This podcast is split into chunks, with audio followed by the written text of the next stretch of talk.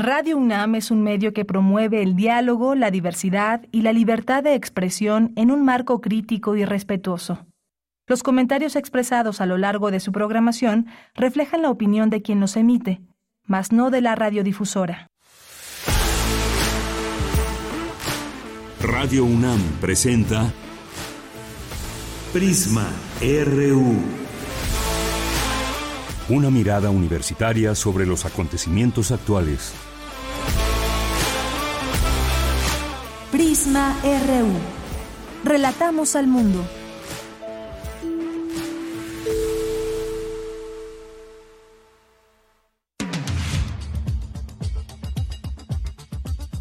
telescopio James Webb de un universo nunca antes visto.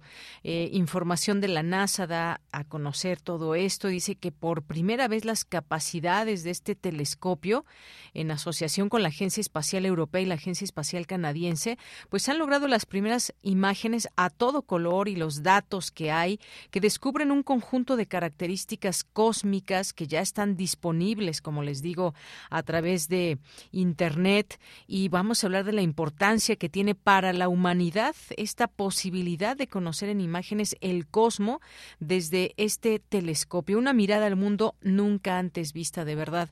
Así con ese apasionamiento podemos ver estas, eh, estas imágenes que ya conversaremos en un momento más. En nuestra segunda hora tendremos esta conversación con el doctor Gerardo Herrera Corral, que es físico, profesor titular del Departamento de Física del Centro de Investigación y de Estudios Avanzados del Instituto Politécnico Nacional. Tiene una trayectoria enorme, es divulgador de la ciencia y bueno, vamos a platicar con él de este telescopio y más bien de las imágenes que se revelan a través de este telescopio. No se lo pierdan en nuestra segunda hora, por ahí de las 2 de la tarde con 25 minutos.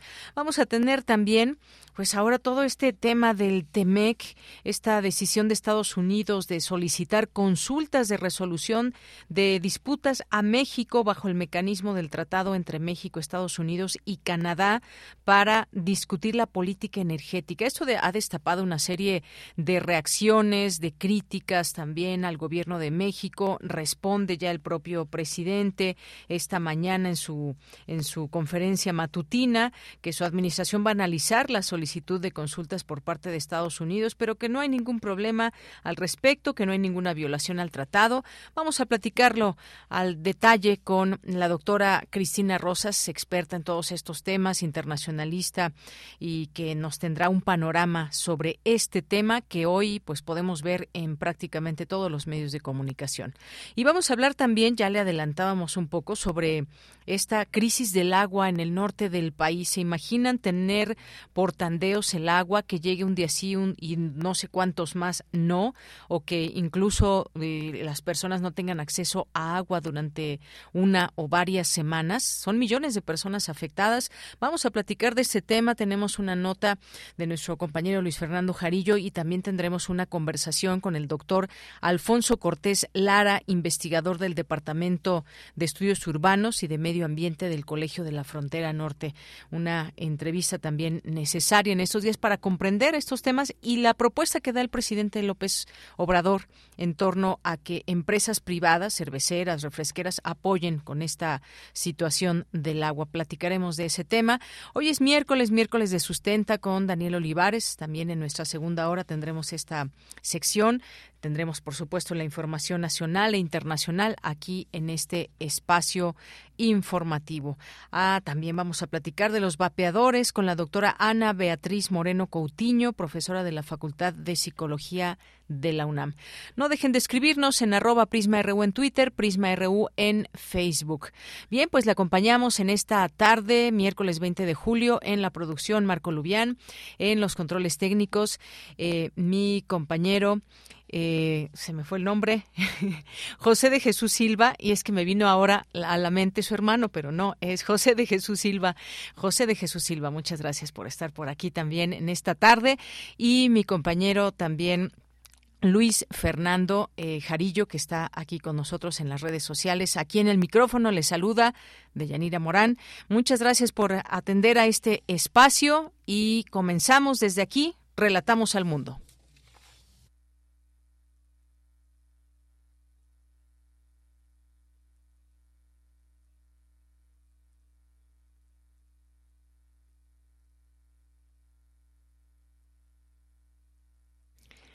Una de la tarde con siete minutos. En los, en los temas universitarios científicos emplean bacterias para descontaminar el medio ambiente. Y en,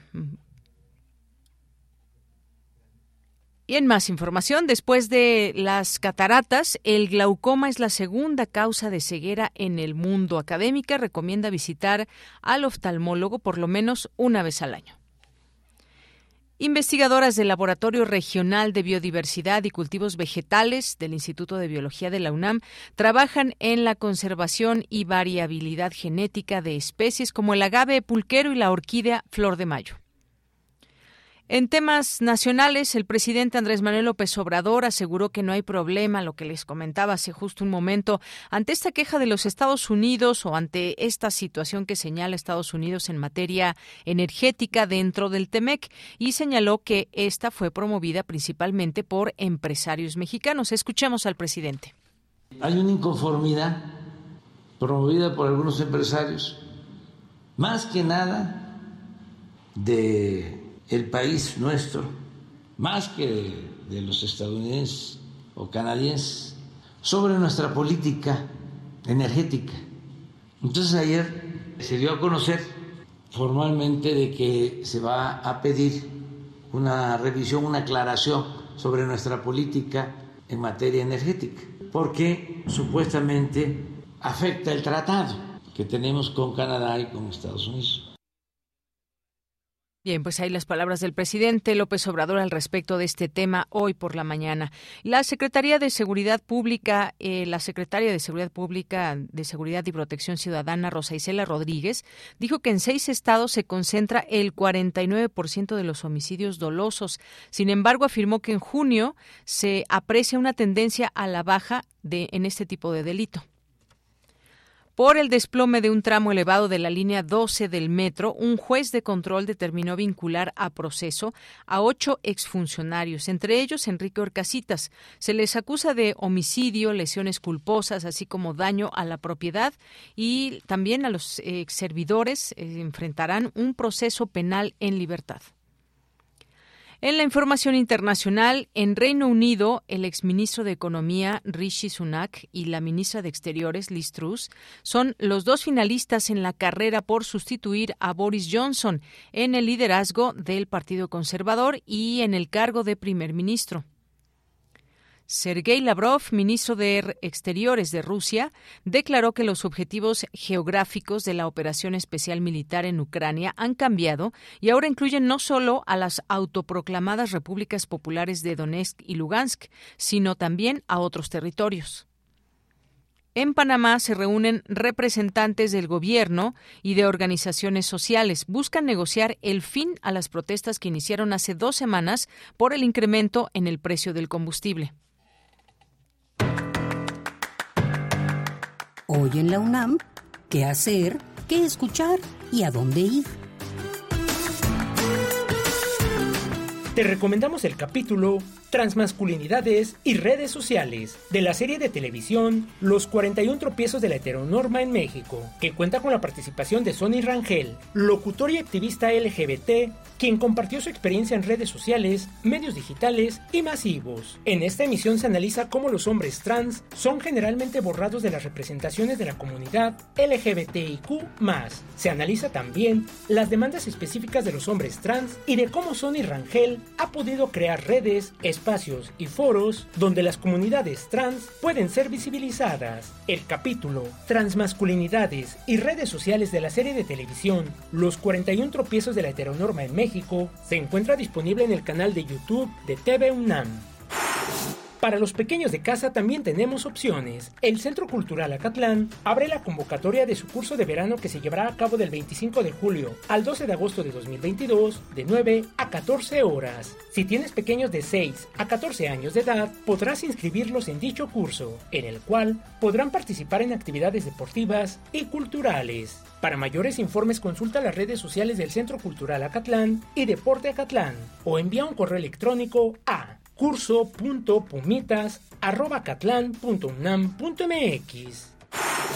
Otra opción para las niñas y niños de casa es el curso infantil deportivo universitario, organizado por la Dirección General del Deporte Universitario. Las y los pequeños de 4 a 15 años de edad podrán participar en actividades deportivas y culturales, así como en paseos y talleres impartidos por monitores, entrenadores y especialistas. El curso infantil deportivo universitario se llevará a cabo del 1 al 19 de agosto de 8 a 15 horas. El periodo de inscripción se llevará a cabo del 25 al 29 de julio de 9.30 a 19 horas. Para mayores informes consulta las redes sociales y el sitio oficial de Deporte UNAM o envía un correo electrónico a eventos@deporte.unam.mx. Recuerda que en todas las actividades presenciales dentro de los recintos universitarios es indispensable el uso de cubrebocas.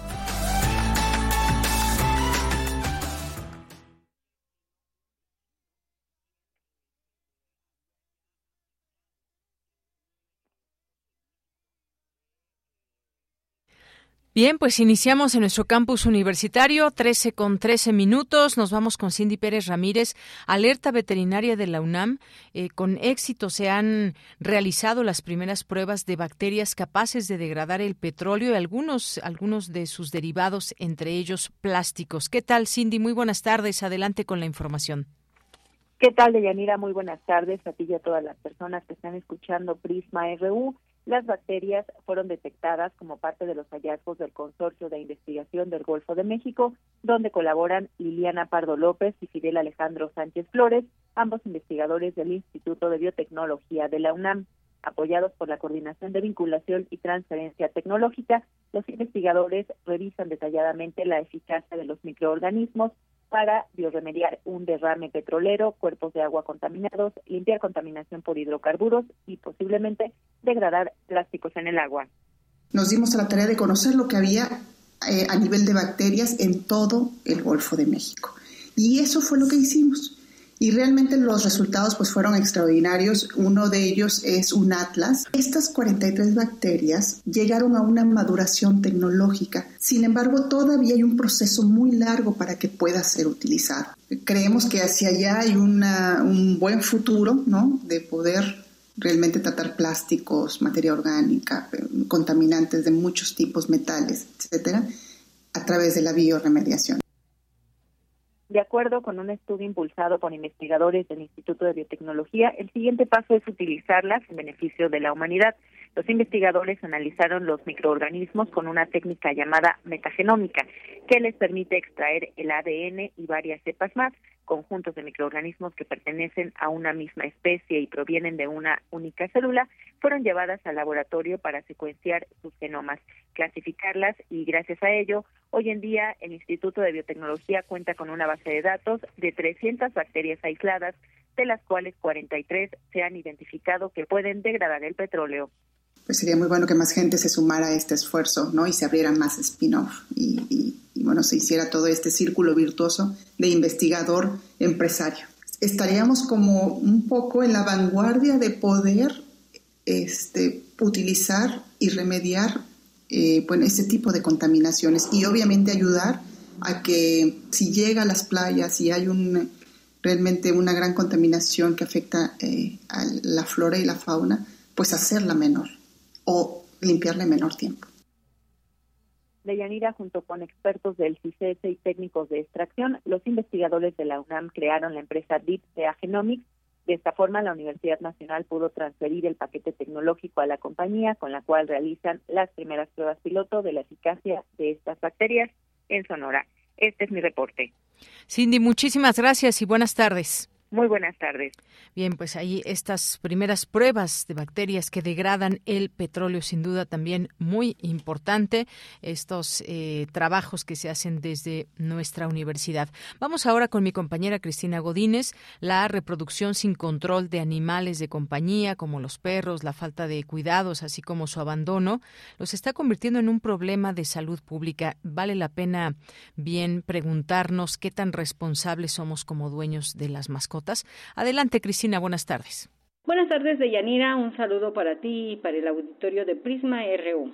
De acuerdo con el Instituto Nacional de Estadística y Geografía, En nuestro país hay 25 millones de hogares en los que viven 80 millones de animales de compañía. 43.8 millones de estos, es decir, un 57%, son perros.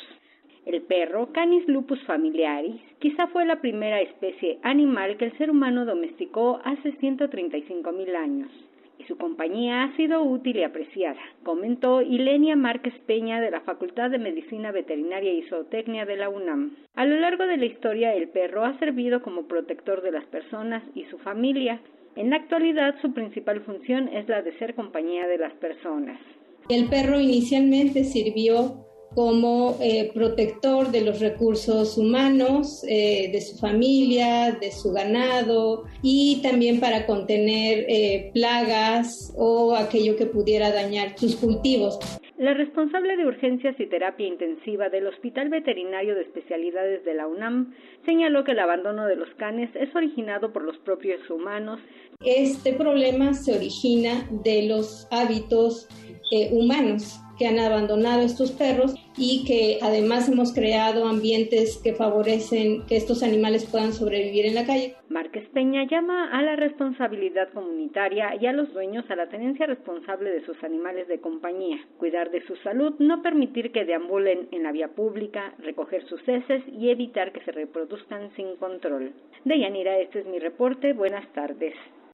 Gracias, gracias Cristina. Muy buenas tardes.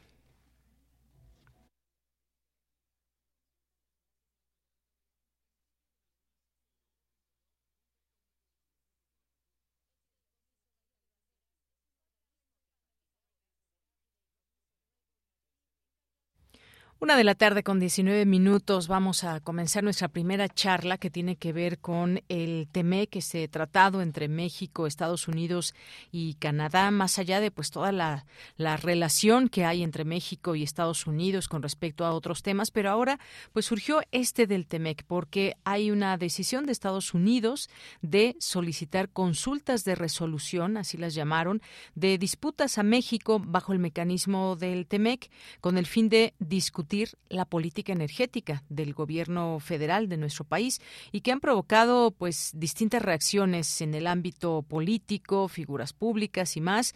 Y es que Estados Unidos solicitó consultas sobre esta solución de, de disputas por estas políticas energéticas de la nación que considera a su parecer son discriminatorias y que perjudican a sus empresas. La oficina del representante comercial de Estados Unidos detalló que estas consultas solicitadas se refieren a medidas que, según argumenta, perjudican a las empresas estadounidenses en favor de las estatales mexicanas, que son la Comisión Federal de Electricidad y Petróleos Mexicanos.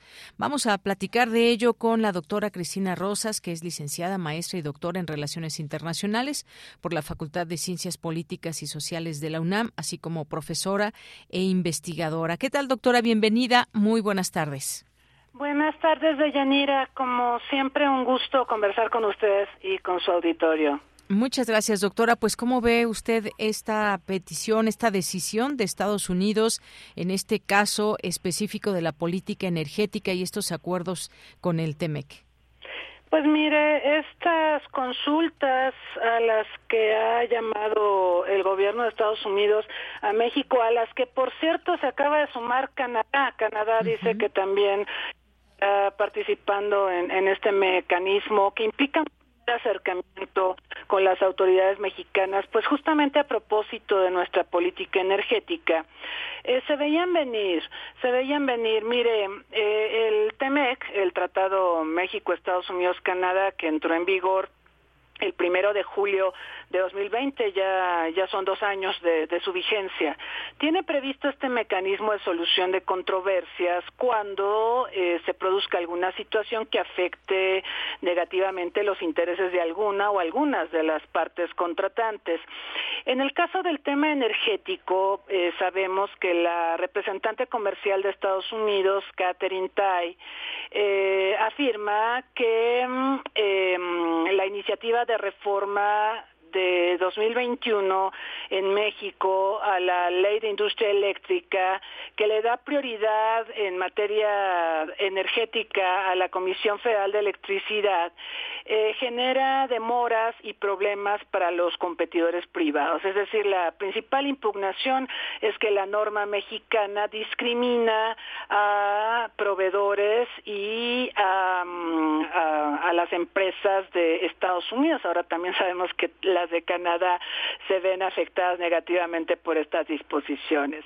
Se impugna igualmente una regulación de 2019 de México que le da a Pemex una prórroga para cumplir con requisitos de contenido máximo de azufre según la norma de diésel para automóviles aplicable en México. Entonces, aquí tenemos eh, una situación que se veía venir ya desde mm, la llegada del presente gobierno de López Obrador, se había ventilado un posible conflicto de interés por el hecho de que nuestro país decide eh, dar marcha atrás a la reforma energética que se había desarrollado durante los tiempos de Peña Nieto y esta, este dar marcha atrás implica afectar intereses de propiedad de empresas extranjeras. Entonces, eh, como el TEMEC busca facilitar la libre competencia en condiciones de equidad para, para las empresas de los tres países, pues de ahí viene este, este proceso que se ha iniciado de consulta por parte de Estados Unidos y Canadá con nuestro gobierno. Bien, pues sin duda eh, llama la atención todo esto. De alguna manera, digamos, eh, hay de qué preocuparse que pueda haber un cambio dadas estas circunstancias luego de las consultas que se puedan llevar a cabo. Efectivamente, también Canadá anunció que lanzará sus propias consultas con México sobre sus políticas energéticas que dice son inconsistentes con el TEMEC. Digo, faltará también ver a detalle toda esa discusión, pero a grandes rasgos es lo que se tiene. Ya hay una respuesta, doctora, del Gobierno de México de parte del presidente hoy por la mañana, que dijo que su administración va a analizar la solicitud de consultas por parte de Estados Unidos sobre la política energética bajo el Tratado Comercial de Norteamérica, pero afirmó que no hay ningún problema al respecto y que no hay ninguna violación al tratado. ¿Qué opina, doctora? Mire, la semana pasada se reunió nuestro presidente con su homólogo de Estados Unidos. Y nuestro presidente como que sabía que esto iba a pasar, tenía que pasar esto porque hay afectación a intereses de propiedad de empresas de Estados Unidos y Canadá, tarde o temprano sabíamos que iba a pasar. Pero como que el presidente mexicano se quiso curar en salud cuando señala que compró una refinería a Estados Unidos, punto número uno, que también mencionó o dejó entrever que ahorita con la guerra entre Rusia y Ucrania, pues los precios de los hidrocarburos se han posicionado eh, de buena manera para los que tienen petróleo, claro, y, esto genera ingresos para los países petroleros, número dos. Y número tres, se acuerda que habló de litio y dijo que México nacionalizó el litio pensando a futuro en todas estas reconversiones energéticas y, y en la generación de energías limpias, ¿no? Entonces son las tres cosas que mencionó con la reunión con Biden, pero pues parece como que se estaba preparando eh, para lo que venía, ¿no? O sea, era un poco decir, no nos juzguen, nosotros estamos conscientes de que tenemos que transitar a energías limpias y tenemos que posibilitar que por ejemplo, haya una mayor competencia para proveer de eólica, de energía solar, en fin, a nuestro país, pero mientras tanto la, situación coyuntural es esta. Entonces eso me llama la atención. No podemos soslayar, como le decía, que, que esta consulta, estas consultas solicitadas hoy por la representante comercial de Estados Unidos y, y por parte de Canadá a México se producen a una semana de la visita de López Obrador a Estados Unidos. Quiere decir que eh, López Obrador no convenció a, los estadounidenses, ¿no? O sea, yo me imagino que en, que en la reunión de la semana pasada, que no fue, no fue en modo alguno una visita oficial, simplemente fue una reunión, pues un poco para limar asperezas después de, de lo que produjo la ausencia del presidente mexicano en la Cumbre de las Américas, pues yo creo que ahí se esperaba que se pudiera abordar este tema, pero quiero pensar que no, no hubo una solución satisfactoria para los estadounidenses e inician ahora esta, estas consultas. Estas consultas no son en sí la petición ya para crear un mecanismo de solución de controversias. Es como en el fútbol, es como la tarjeta amarilla, es una advertencia al gobierno mexicano, ¿no? De que quieren conversar con nuestras autoridades y, quieren llegar a un acuerdo. Si, si llegan a un acuerdo México, Estados Unidos y Canadá, ya no se va a crear el mecanismo de solución de controversias como tal, o perdón, ya no se va a invocar. Eh, en el mecanismo de solución de controversias se crea una suerte de panel eh, que representa eh, pues los intereses de las partes en conflicto y la solución a la que llegue, el laudo al que llegue este panel es obligatoria para los, las partes en conflicto.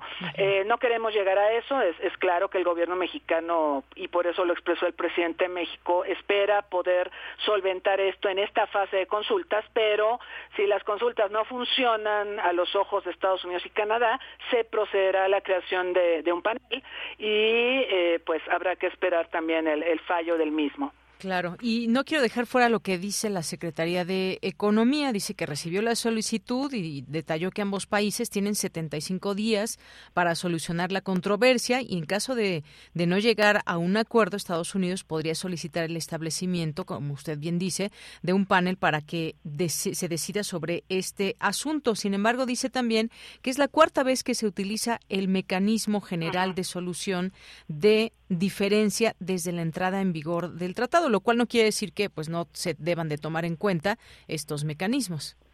No, claro, y como le decía, esta es como una fase preventiva, ¿no? eh, algunos paneles se pueden evitar si en esta fase de consulta se llega a un entendimiento entre las partes, pero si no hay posibilidad de reconciliar intereses es cuando se, se invoca al panel. No queremos llegar al panel, a mí me parece que si llegáramos al panel, México sí podría enfrentar un fallo negativo, ¿eh? porque, como le decía, el, Tratado de Libre Comercio de América del Norte busca eh, promover la equidad, el acceso equitativo a las distintas ramas económicas de los tres países y Canadá y Estados Unidos perciben que esta reforma energética del gobierno mexicano les está impidiendo eh, una libre competencia como, como se había pactado originalmente con la reforma energética de los tiempos del presidente Peña Nieto. Así es. Y bueno, pues por último, doctora, también esto de que dice el presidente que hay una inconformidad promovida por algunos empresarios de México, más que de los estadounidenses, sobre la política energética. Digo, eh, finalmente hay una parte de cierto en todo ello, que hay empresarios en México que no están de acuerdo, pero más allá de todo esto, pues está este acuerdo donde pues vemos claramente la postura de Estados Unidos. Dice, son más entreguistas que los ultraconservadores, bueno, ya aparte de lo que le pone también sabor a su discurso, pero ¿cómo ve usted este tema de que también esta inconformidad, hay una inconformidad promovida por empresarios de México? Sí, hay una inconformidad. Pues mire, es parte de, la misma dinámica y de la mm, polémica que se genera en torno a esta transición energética. Yo creo que México, igual que, que Estados Unidos, que Canadá, pues estamos conscientes de que tenemos que marchar a una transición energética, pero la coyuntura como que no favorece mucho. Mire, eh, Biden, lo hemos comentado de Yanira, ha promovido una reforma en el sector automotriz para favorecer y subsidiar la fabricación de autos eléctricos y se metió en camisa de once varas porque, eh, digamos, los grandes del sector automotriz, las tres grandes de Detroit y las empresas petroleras se pusieron en contra del presidente Biden, ¿no? Y le dicen, oye, está muy bien lo de tus autos eléctricos, pero estás afectando intereses del sector eh, de, gasolinas, ¿no? Y, de, del automotriz y, de las grandes petroleras. Entonces, es complejo, ¿eh? Yo, yo cuando veo todos estos eh, discursos y, todas estas posturas, el posicionamiento de empresarios mexicanos, lo que menciona el presidente de México, lo que dice Biden, lo que dice Trudeau, pues nos damos cuenta de que es un tema muy complejo y no es tan sencillo generar consensos ni siquiera internamente, ¿no? Entonces, ojalá, ojalá yo, yo haría votos para que pudiéramos llegar a un entendimiento en esta fase de consultas em, y, haya una satisfacción para, para quienes han promovido dichas consultas. De otra manera, pues sí nos vamos a enfrentar a, un panel eh, que le digo es de pronóstico reservado respecto a los posibles resultados que podría arrojar para nuestro país. Bien, pues ya estaremos viendo qué sucede en este tema. Por lo pronto, pues como usted dice, esta tarjeta amarilla que se saca en torno a este tema específico de la política energética dentro del marco del TEMEC. Muchísimas gracias, doctora. Como siempre, un gusto poder platicar con usted y que nos permite este análisis en temas tan importantes como este. Gracias a usted, Yanira. Como siempre, es un placer. Hasta luego, muy buenas tardes. Hasta luego. Bien, pues fue la doctora Cristina Rosas, licenciada maestra y doctora en Relaciones Internacionales por la Facultad de Ciencias Políticas y Sociales de la UNAM. ese tema, ese tema controversial de alguna manera, reacciones que hay, por supuesto, en los distintos ámbitos. Veremos, pues, cómo se van dando estas soluciones que, por supuesto, las vemos que puede haber en este en este caso, siempre y cuando exista pues esa eh, ese acuerdo de ambas partes frente a un tratado como este. Continuamos.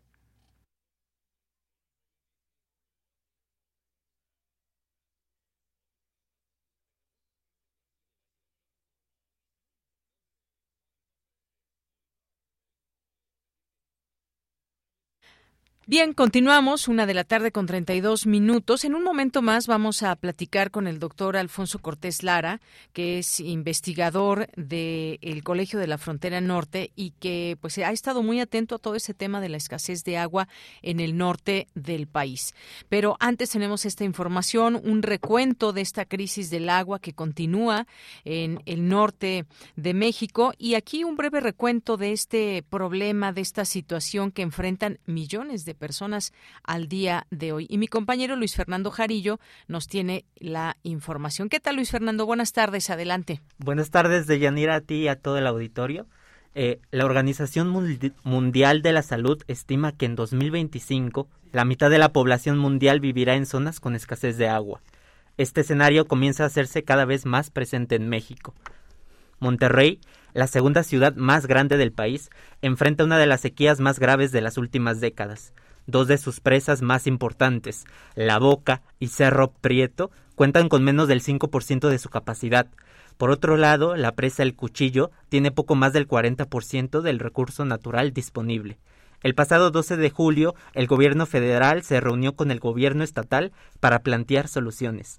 Actualmente está en desarrollo la ampliación de esta última presa como una medida para intentar subsanar la actual crisis. En esta reunión, el secretario de Gobernación, Adán Augusto, insistió a legisladores a comprometerse a dar solución a este grave problema. Escuchemos.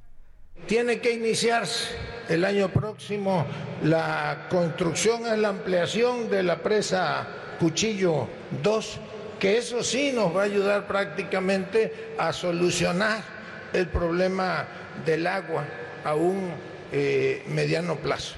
Esa es una obra, una inversión de más de 30 mil millones de pesos y el presidente ha dado la instrucción. Aprovecho que están aquí los diputados federales, que son los que se encargan de la distribución del presupuesto público, y les pido que asuman el compromiso y que ayudemos a Nuevo León, porque tenemos que iniciar el próximo año la construcción de las obras. Este problema obliga a más de 5 millones de habitantes de Monterrey a subsistir con cortes diarios y hasta semanales de agua. La situación ya comienza a causar conflicto entre la sociedad civil y las autoridades. El día, el día de ayer, por ejemplo, seis personas fueron detenidas en Montemorelos por bloquear la carretera nacional durante más de cinco horas, como protesta para evitar que se extraiga el agua del río Pilón. El objetivo del gobierno es abastecer la zona metropolitana de Monterrey, a 81 kilómetros del municipio. Sin embargo, los pobladores de Montemorelos también sufren por falta de agua.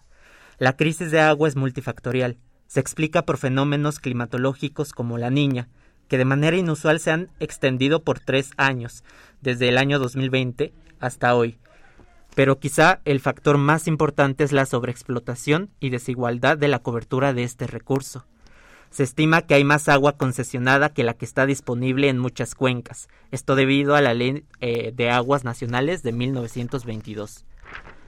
El uso doméstico de este recurso en México corresponde al 10% de agua dulce disponible. Los grandes consumidores son la industria y la generación de energía. Usan el, el 13% de este recurso. Finalmente, la agricultura y la ganadería consumen el, 76, el, el 76.3% de este. El lunes pasado, el presidente Andrés Manuel López Obrador hizo un llamado a las empresas refresqueras y cerveceras de la región para destinar el agua que usan en sus plantas eh, y darlas a la población regiomontana. Escuchemos al presidente. Eh, se está actuando. Eh, en el caso de Nuevo León, fue el secretario de Gobernación, habló con empresarios. Lo cierto es que sí están ayudando, pero es grave la situación en mm, Monterrey y en toda la zona conurbada. Hay casos en donde no se puede parar una empresa porque eh, el reinicio de su actividad llevaría un año. Esto nos los eh, han dado a conocer las empresas, por ejemplo, acereras, pero hay otras que sí podrían eh, ayudar. Por ejemplo, las cerveceras y las refresqueras, que en el caso de Nuevo León en estos días ya tomen la decisión de no consumir y que se destine todo el agua para uso doméstico. Hace unos días, la Comisión Nacional del Agua, con agua, declaró el inicio de emergencia por escasez de agua en el país. De acuerdo con una investigación periodística de Serendipia Data, el 42.11% de los acuíferos ya no tiene disponibilidad de agua o están sobreexplotados. En Sonora, Baja California, Coahuila o Chihuahua, según la Conagua, enfrentan también escasez de agua severa en el, 97, en el 90% de su territorio.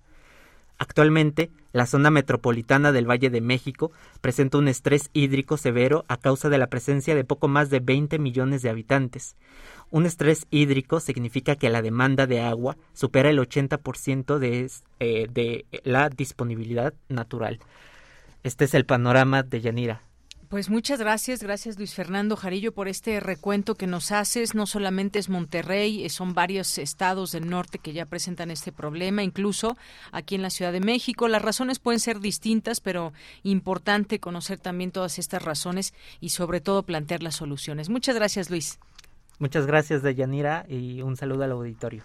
Gracias. Y bueno, pues en un momentito más ya nos enlazaremos con el doctor Alfonso Cortés Lara para seguir hablando de este, de este tema y analizar sobre todo también estas posibilidades que hay ante esta situación, porque tendrá que llegar a alguna solución en este sentido. Hay sequía de presas que agrava la crisis del agua en el norte del país. ¿Qué está haciendo el gobierno eh, de México en coordinación, por ejemplo, con el Estado de Nuevo León ante esta crisis? ¿Qué está pasando, sobre todo también en el caso de Monterrey? Las propuestas que van surgiendo. Bueno, pues ya nos enlazamos vía telefónica con el doctor Alfonso Cortés Lara, quien es investigador del Departamento de Estudios Urbanos y del Medio Ambiente del Colegio de la Frontera Norte.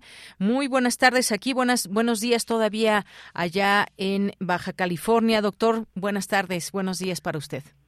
Y buenas tardes, buenos días por aquí. Dayanira, un gusto. Bien, pues eh, platicábamos, ya estábamos dando algunos datos sobre esta situación que continúa, que se agrava. Quisiéramos saber que se van encontrando soluciones, tiene que haberlas en algún momento, pero por lo pronto sigue esta escasez de agua en el norte del país. Vemos el caso de Monterrey que continúa también y que están afectadas millones de personas en, en México. ¿Cómo ve de entrada este panorama? Hemos hablado de ello, hablábamos hace quizás algunas semanas un par de meses sobre esto que ya eh, se planteaba como una grave crisis hídrica o del agua. ¿Cómo va este asunto, doctor? ¿Qué le ha parecido pues lo que ha pasado en las últimas semanas? Bueno, pues este, le podríamos estar dando seguimiento a aquella charla, ¿no? Donde hablábamos de esta crisis hídrica que ya sufrimos desde tiempo atrás, porque tenemos pues épocas de escasez, ¿no? Tenemos sequía prolongada desde hace ya muchos años, más de dos décadas, este, en la parte norte del país, en el suroeste de Estados Unidos. Y bueno, pues desafortunadamente pues tuvimos que llegamos a esta situación ya muy crítica, incluso se declara pues una una se hace una declaración de emergencia, ¿no? Para pues tener que pues eh, trasladar volúmenes de un sector a otro, que es poco deseable siempre, ¿no? Porque pues estás necesariamente eh, eh, extrayendo agua que tenía asignada algún sector para pues el sector que es prioritario de acuerdo a la ley de aguas nacionales y de acuerdo al derecho humano al agua, que es el uso público urbano, ¿no? este contexto está así eh, desde hace muchos años, te decía, y pues eh, no queda de otra más que volver a ver eh, dónde están todas nuestras fugas, porque necesitamos ver directamente en terreno, ya sea en Monterrey, ya sea en Chihuahua, ya sea en Baja California, Sonora, en dónde es donde está eh, fallando eh, la gestión del agua, en dónde en donde están uh, utilizándose más los recursos hídricos disponibles y bueno pues encontramos que es necesario hacer pues un, un trabajo eh, profundo de ordenamiento hídrico, ¿no? Eh, como dice por ahí el dicho, ¿no? En tiempo de, de crisis es tiempo de oportunidades, pues esta es, esta es una oportunidad de, de ordenar el sector hídrico para poder enfrentar este tipo de problemas este, que pueden dejar sin agua a sectores importantes de la población, como los que viven en las ciudades, ¿no? Claro, claro, y por supuesto, como usted menciona, pues es un reordenamiento hídrico el que tendrá que darse. Eh, tenemos lo urgente, quizás lo necesario y lo que vendrá para el futuro, porque pues esto de alguna manera tendrá que buscarse algunas salidas a todo esto. No se puede vivir de manera permanente en una situación como esta. Por ejemplo, el caso de la Secretaría de la Defensa Nacional, pues dijo que enviará 14 cisternas de agua Nuevo León como parte de la respuesta del gobierno para atender esta crisis hídrica que enfrenta Monterrey específicamente en su zona conurbada ante la sequía. Digamos que hay una urgencia de atender las necesidades de la población que requiere agua para subsistir, para el día a día. No podemos estar sin agua ningún día de nuestra vida, sin beber agua, sin hacer pues todo lo que hacemos con este líquido, pero pues justamente mirando un poco hacia lo que puede suceder, hubo una, una propuesta del presidente, no sé usted, eh, doctor, cómo, qué opine sobre esto, lanzó esta idea de que empresas privadas, cerveceras y refresqueras apoyen en esta situación, que dejen de producir sus productos o bien que pues apoyen con agua para estas eh, zonas. ¿Qué tan factible es esto desde su punto de vista? Bueno, es que eh, aunque tiene, aunque tengan sus derechos ya asignados este tipo de empresas que consumen volúmenes importantes, ¿no? Impresionantes a veces, ¿no? Sí, sí, sí, pues este, pues ya sabes el caso de acá Constellation Brands, afortunadamente lo pudimos detener, este, porque si no tal vez estaríamos en la misma situación que, que Monterrey, ¿no? Este, digo, no, no, no tan extremo, pero pues nos hubiera hecho mucha más presión sobre el recurso hídrico. Eh, la ley misma lo, lo, lo lo permite, o sea, es decir, si llegamos a una situación de emergencia, necesariamente tenemos que asignar el agua al que tiene orden de prelación número uno, que es el público urbano. o sea, no puedes dejar sin, sin agua a los hogares, a, las, a las ciudades, porque entonces pues este, estarías este, faltando al abastecimiento eh, básico ¿no? de agua. Entonces, eh, ¿Qué tan factible es? Bueno, pues aquí ya esa es una pregunta más o menos retórica porque se tiene que hacer, no hay de otra, ¿no? Necesitamos trasladar, este, transmitir volúmenes de sectores que hacen uso elevado del agua. El sector industrial es uno, ¿no? Las empresas cerveceras, las refresqueras, el campo mismo, y trasladarlo al uso público urbano. Desde luego que esto, estas medidas de emergencia, eh, pues no son sostenibles, ¿no? Este, se necesitan hacer en este momento porque pues hay que estar al día al día, como dices, ¿no? Para no quedarnos sin agua. Eh, pero necesitamos también paralelamente como país, como gobiernos eh, federal, estatal y locales, plasmar y de una vez establecer las medidas eh, que enfrenten el problema, porque este problema va a seguir. ¿eh? Este, este problema de la sequía es una tendencia a la baja de, de disponibilidad de agua. necesitamos tener para, medidas paralelas de mediano y largo plazo Necesitamos eh, revisar muy bien cómo se otorgan las concesiones, cómo relocalizar concesiones que, por ejemplo, tienen una concentración elevada de volúmenes. Hay usuarios millonarios, así se llaman ahora, ¿no? Los millonarios del agua, algunos. Y pues la Comisión Nacional del Agua, el gobierno federal debe, este, pues, aplicar una política estricta de regulación para reorientar esas esas este, concesiones otorgadas en tiempos previos este, concesiones que se facilitaron pues pues gracias a la ley de aguas nacionales de 1992 que pues facilitaba y permitía este tipo de, de gestión del agua, ¿no? Donde los que más tenían o los que más tienen recursos económicos pues pueden acceder a los volúmenes, ¿no? Creo que ahí hay que hacer una revisión importante, eh, hay que ver en dónde están sin que estén regularizadas las concesiones, porque hay un gran número de concesiones no regulares, es decir, que no se actualizaron o que no se, este, que no se actualizaron como debe ser, y va a tener que rescatarse ese tipo de concesiones para trasladarlas al uso público urbano.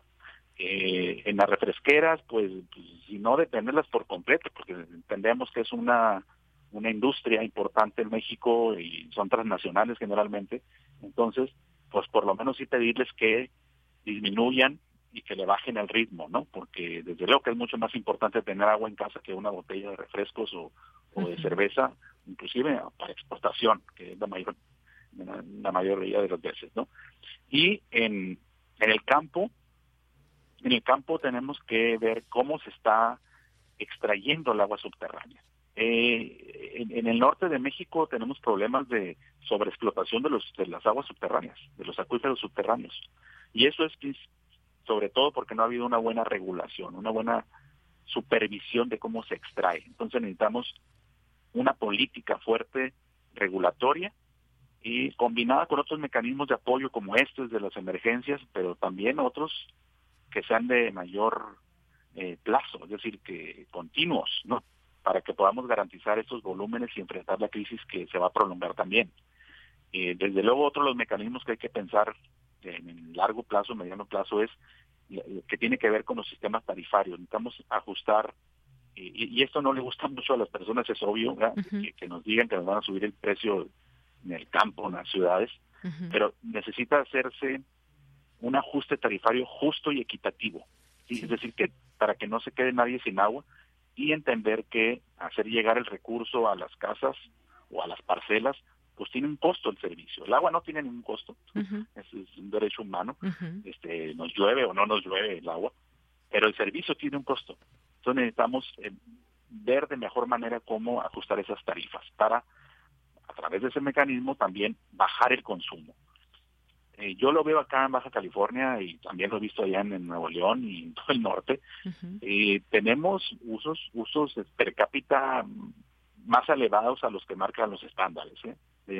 En Tijuana, por ejemplo, te digo, se consumen eh, 160, 163 este, litros por habitante por día, cuando el estándar para una región como Tijuana debe ser de 100. En, Mexicali andamos en 240, cuando el estándar para una región como esta, árida y seca, debe ser de, eh, de 140, de 190, perdón. Entonces, todavía hay mucho que hacer también del otro lado ¿no? del lado de la oferta de agua, sino del lado de la demanda del agua. Porque si no cambiamos la forma en cómo consumimos el agua, cómo utilizamos el agua, tanto en el campo como en la ciudad, pues entonces no va a haber programa de emergencia, de emergencia que alcance ni infraestructura hidráulica que, que sea suficiente. Necesitamos ver las dos formas, ¿no? Eh, y, y, eso no no se ha hecho siempre. Entonces necesita haber una política de largo y de mediano y largo plazo que busque modificar la forma en cómo se consume el agua, sobre todo en esas partes donde no disponemos de en exceso de estos volúmenes de agua. Efectivamente, pues sí, cuántas cosas que van surgiendo en torno al tema del agua, porque efectivamente, pues se tiene que haber, tiene que haber una política mediano y largo plazo para todo esto. Por lo pronto hay que solucionarlo inmediato. Me detengo en este punto de las concesiones que usted mencionaba, porque se ha, eh, se ha dado una, eh, se han otorgado distintas concesiones y que sabemos muchas veces empresas que hacen un uso indiscriminado del agua o tienen derecho porque así lo pagaron, así lo convinieron con los distintos gobiernos y para hacer un, una botella de cerveza, un litro de cerveza, ¿cuántos litros de agua se necesita? O para elaborar, ¿mandé? La huella hídrica se le llama. Exactamente, la huella hídrica o, o, por ejemplo para hacer un refresco, siendo que pues bueno, el agua está este líquido que es vital para las personas, ¿cómo hay que cómo se puede ir también empujando todo esto de la otorgación de, de las concesiones? Hay algunas marcas en específico que incluso pues han sido muy señaladas de que pues están quedando con el agua de las poblaciones. ¿Cómo ir entrándole a este campo, doctor? Sí, es desde luego es un tema delicado, complejo, ¿sí? Eh, pero necesariamente se tiene que entrar en él, sí, porque no es un uso prioritario, sí. El sector industrial está en el orden de prelación de la ley, está en el número 6. Obviamente necesitamos volver a ver qué es lo que primero se tiene que surtir, que son las comunidades y las ciudades, ¿no? Eh, público urbano es el número uno, pero la agricultura, por ejemplo, es el cuatro, tres la ganadería. Entonces necesitamos ordenar de esa manera el uso del agua. O sea, no podemos seguir haciendo eso que siempre se ha hecho, otorgando concesiones a los grandes usuarios, que por cierto dejan pues poco beneficio y mucho daño ambiental, porque pues agotan las fuentes de agua, contaminan las fuentes de agua, sobreexplotan los acuíferos y pues eso ya no es ya no es sostenible, ¿no? Y por eso llegamos a, estas, a esta situación, porque pues vemos una situación eh, que en efecto de, naturalmente hay una escasez, pues es cuando nos damos cuenta que se ha hecho una mala gestión de los recursos disponibles. Necesitamos entonces regular de mejor manera esas concesiones, pero eh, para el mediano y largo plazo, ¿no? O sea, cambiar esa política del agua, que desde luego eh, se ve bloqueada por esta ley de aguas nacionales. ahí hay una cuestión de fondo, de Mientras no entremos en la en la era de la nueva ley general del agua que pues busca justamente esto, que las personas tengan un mayor acceso equitativo y justo al agua, con un mayor control de las concesiones, una mayor protección del medio ambiente, pues no podemos avanzar mucho, pero bueno, ahorita tenemos esta, y pues con esta tenemos que trabajar, ¿no? Lo que sí que no hay medida de emergencia que sea sostenible, es muy costoso, ¿no? Es muy costoso para los gobiernos, es muy costoso para los que ceden o que van a tener que ceder volúmenes. Por ejemplo, ponte a pensar en la gente del campo, la, que realmente utiliza el agua bien. Van a llegar y van a decir, oye, ¿sabes que estamos en una situación de emergencia? Necesito tus volúmenes y, y, son para la ciudad, pues este, estás de alguna manera descobijando a un sector. No dudo que vaya, y supongo yo, que va a haber alguna compensación para estos sectores, ¿no? Sobre todo el del campo, yo no digo el industrial, que creo que tiene suficiente valor económico su producto para mantenerse un poco, pero, pero el campo, que es un sector desprotegido, eh, ahí sí veo complicado el asunto, ¿no? O sea, ¿cómo, cómo decirle a un productor agrícola de, de productos básicos, ¿no? Estratégicos para el desarrollo regional y nacional, que deje de producir, ¿no? O sea, no es sencillo. Y sin embargo se va a tener que hacer. Entonces, es una serie de medidas junto con esta emergencia. Aquí mi, sugerencia inmediata es, ok, ni modo, este, tenemos que entrar a esta declaratoria de emergencia compensando a los grupos vulnerables a los que se les va, digamos, extraer el agua para dársela al público urbano y en el corto y mediano plazo tener medidas paralelas de un ordenamiento hídrico en, el campo, eh, campañas realmente efectivas que no han funcionado nunca de cómo utilizar el agua en la ciudad. Yo ahorita te daba esos números, pero en Monterrey anda por los mismos niveles, ¿eh? o sea, el consumo per cápita es más alto que su estándar, ¿no? Entonces también nosotros mismos como usuarios tenemos que ver que no estamos utilizando bien el agua, ¿no? Entonces hay muchas tareas y asignaturas pendientes. ¿no? Pues sí, muchas cosas que tienen en sus manos autoridades. Nosotros también, digo, como, como ciudadanos y como usuarios eh, de un servicio como este, no solamente el acceso al agua, sino de un servicio que llega hasta nuestras casas, debemos de ser conscientes de todo esto. Un tema complejo el de las concesiones, como usted bien dice, pero quizás que esto, eh, pues esta crisis que se está viviendo actualmente de pie quizás pueda dar pie a que se reordene, se reorganice, se pues vuelva a negociar quizás con estas empresas que bueno, también entre sus eh, cuando hacen un convenio, pues está muy claramente a qué tienen acceso y durante cuántos años y muchas veces es difícil echar atrás todo esto, pero ante una crisis como esta, pues todas estas posibilidades deben ser exploradas. Pues doctor, muchas gracias por estar con nosotros. No sé si quiera agregar algo más antes de despedirnos. Bueno, pues este que simplemente agradezco tu, entrevista porque es un tema fundamental hoy en día. Acá lo estamos viendo día a día, de hora a hora. Este, simplemente no dejar únicamente todo en manos del gobierno y no todo en manos de generar más agua, sino irnos por el lado de la demanda. Vamos buscar políticas de mediano y largo plazo y que en esas políticas está incorporado la idea de gestionar la demanda de una mejor manera. Claro, pues mucho trabajo que hay que hacer en torno a esto. Muchas gracias por estas reflexiones que nos deja, doctor. Gracias y muy buenas tardes. Buenas tardes. Hasta luego. Fue el doctor Alfonso Cortés Lara, investigador del Departamento de Estudios Urbanos y del Medio Ambiente del Colegio de la Frontera Norte. Qué, eh, pues qué significativo todo esto cuántas vertientes se pueden abrir para entender esta crisis que se está viviendo y que afecta a millones de personas en el norte, pero también en otros sitios que quizás no es tan grave, pero también debemos ir tomando estos ejemplos para eventualmente pues saber qué puede pasar en algunas en algunas zonas. Ya lo seguiremos platicando, por lo pronto se está atendiendo o se intenta atender lo que es esta emergencia, pero pues a mediano y largo plazo tendrá que haber políticas mucho más claras en torno a esto.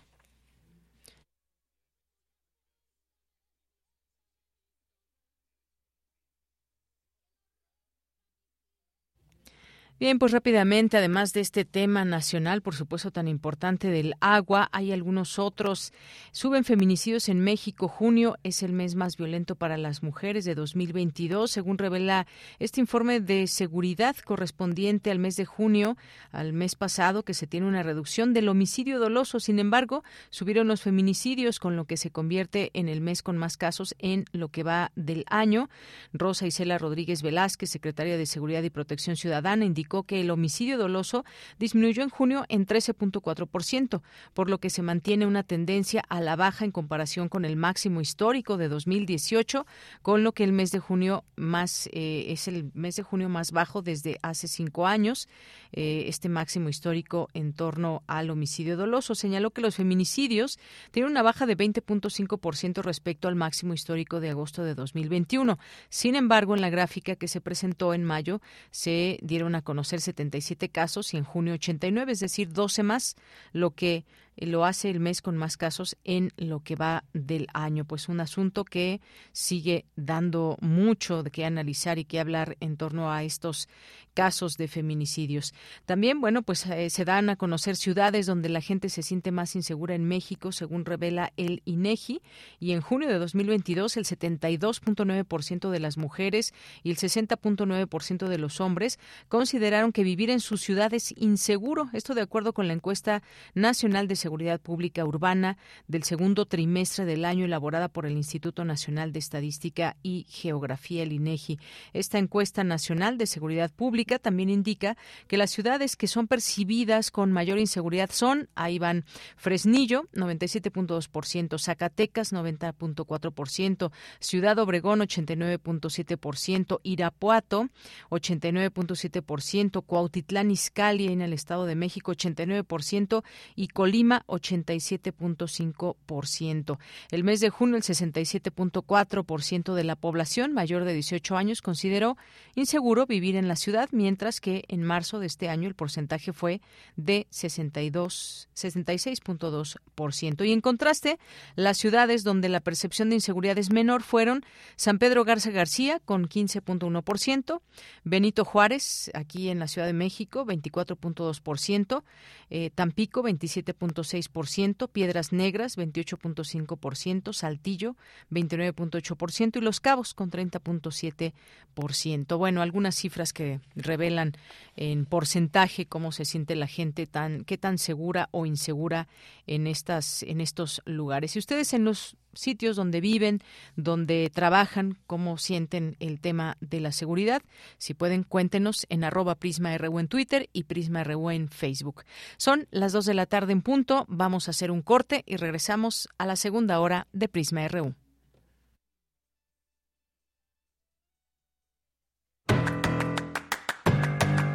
Mañana en la UNAM, ¿qué hacer? ¿Qué escuchar? ¿Y a dónde ir?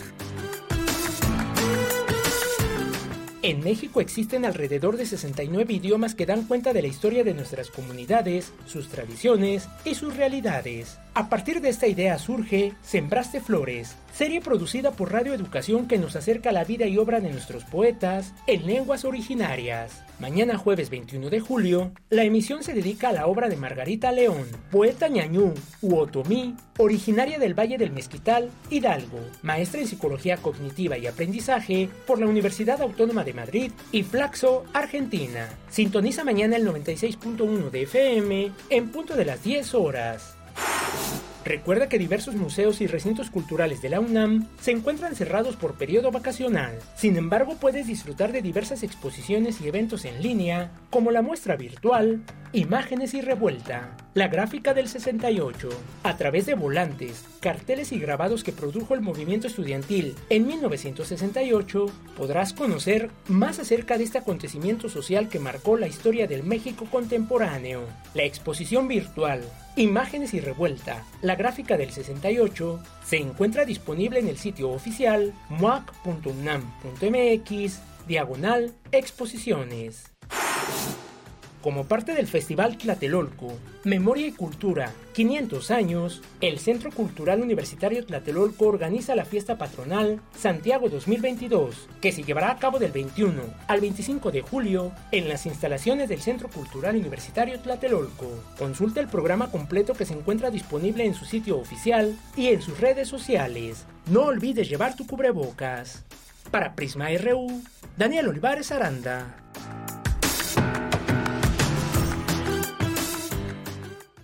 Continuamos dos de la tarde con cinco minutos. Gracias por continuar en esta frecuencia de 96.1 de FM, también en www.radio.unam.mx. Gracias a las personas que se hacen presentes a través de nuestras redes sociales en arroba Prisma RU en Twitter y Prisma RU en Facebook.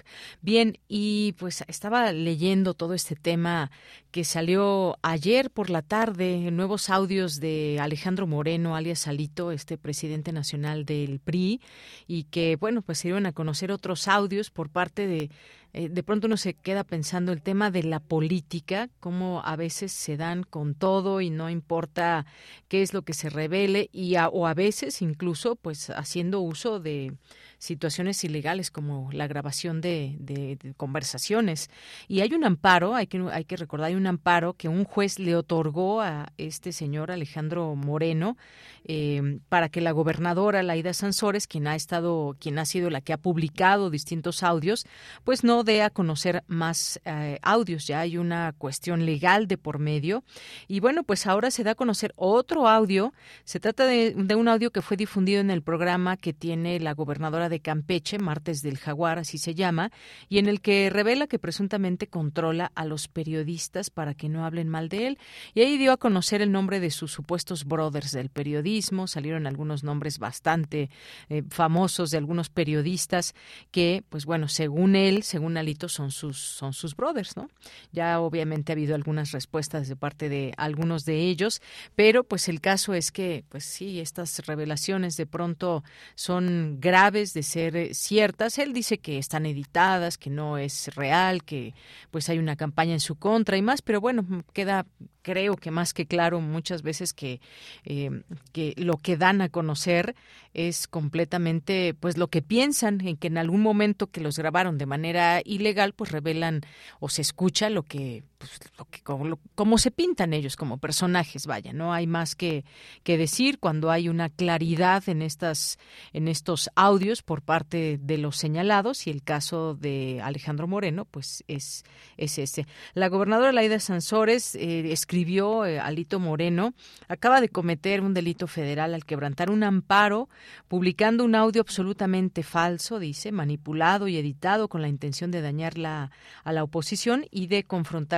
con los con todos los sectores. Escribió ayer por la noche Alejandro Moreno desde su cuenta de Twitter. Según el dirigente priista, la gobernadora no se dejó notificar y publicó el video de un funcionario judicial retirándose de las instalaciones oficiales de Campeche. Es decir, ahí se traen un pleito a muerte parecería. y lo digo, pues por supuesto, entre comillas, porque en la política a veces se dan estos odios tan tremendos como lo vemos o parte de las estrategias políticas ¿no? que van lanzando unos y otros. Pero bueno, ahí se revela esta situación. Vámonos con las redes sociales. Muchas gracias a Adrián Sánchez que nos escribe en Facebook. Nos dice, buenas tardes. Las grandes empresas transnacionales son las que llevan, se llevan el agua. Nosotros como cerveceros artesanales sufrimos, sobrevivimos y hasta pagamos IEPS bajo los abajo los monopolios. Muchas gracias, Adrián. Sí, algo muy cierto porque pues estas grandes empresas enormes y que pues no sé ahorita no tengo el dato cuántos cuántos litros de agua para hacer un litro de cerveza por ejemplo pero es muchísimo. Y efectivamente están también por otra parte los cerveceros artesanales que con mucho trabajo también pues es parte también de la oferta que se da en torno a esta bebida por ejemplo. Gracias Adrián Sánchez por el comentario. Y gracias también en nuestra red social de Twitter arroba Prisma RU, a quienes nos están escribiendo. Mario Navarrete, qué gusto, qué gusto leerte por aquí, aquí dándonos, dándonos a conocer algunas imágenes. Es la hora de preparar la comida y pues ya ahí con todos los ingredientes. Muchas gracias, Mario. Un gran saludo, un abrazo. Rosario Durán, muchos saludos también. Nos dice, aquí sí será un gran reto resolver el problema del agua. Gracias, Rosario.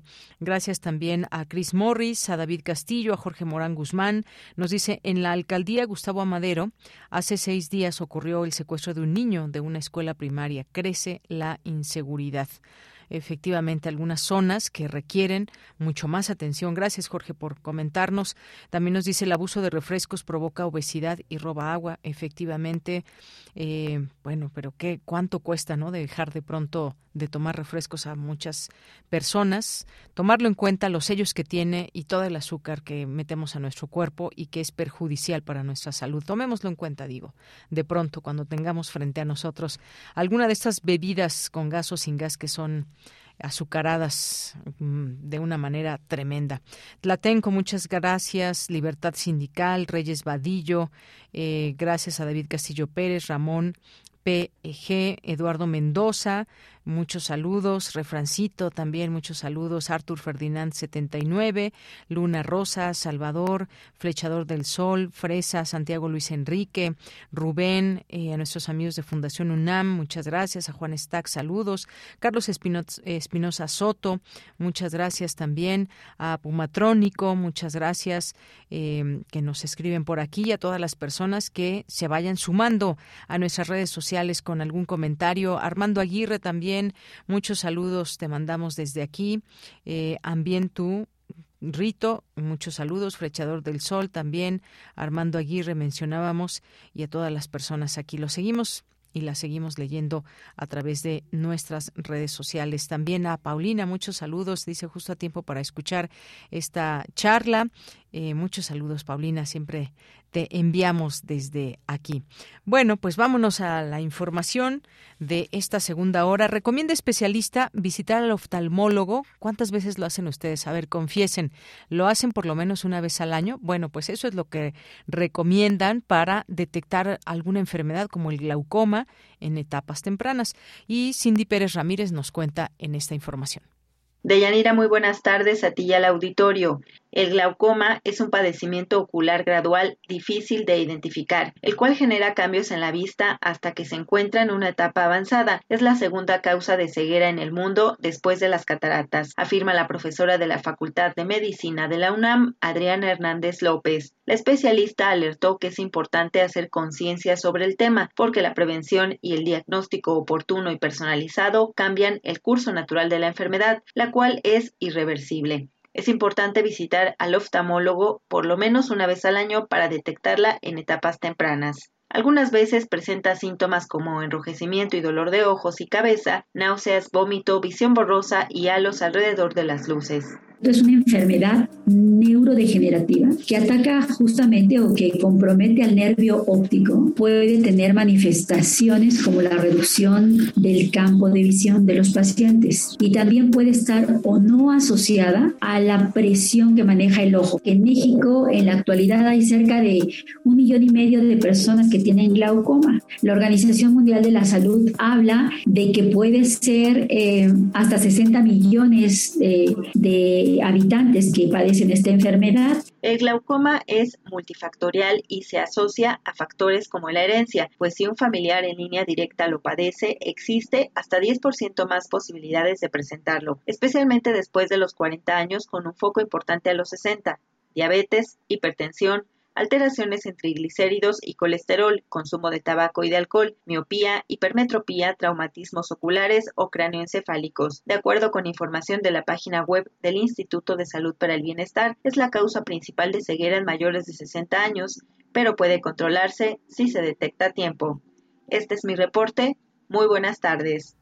Gracias, gracias Cindy por esta información. Y tenemos, tenemos algunos regalos. Paren oreja y háganse presentes en nuestras redes sociales porque tenemos cuatro cortesías para el concierto de este viernes a las 8 de la noche en la sala Nezahualcóyotl.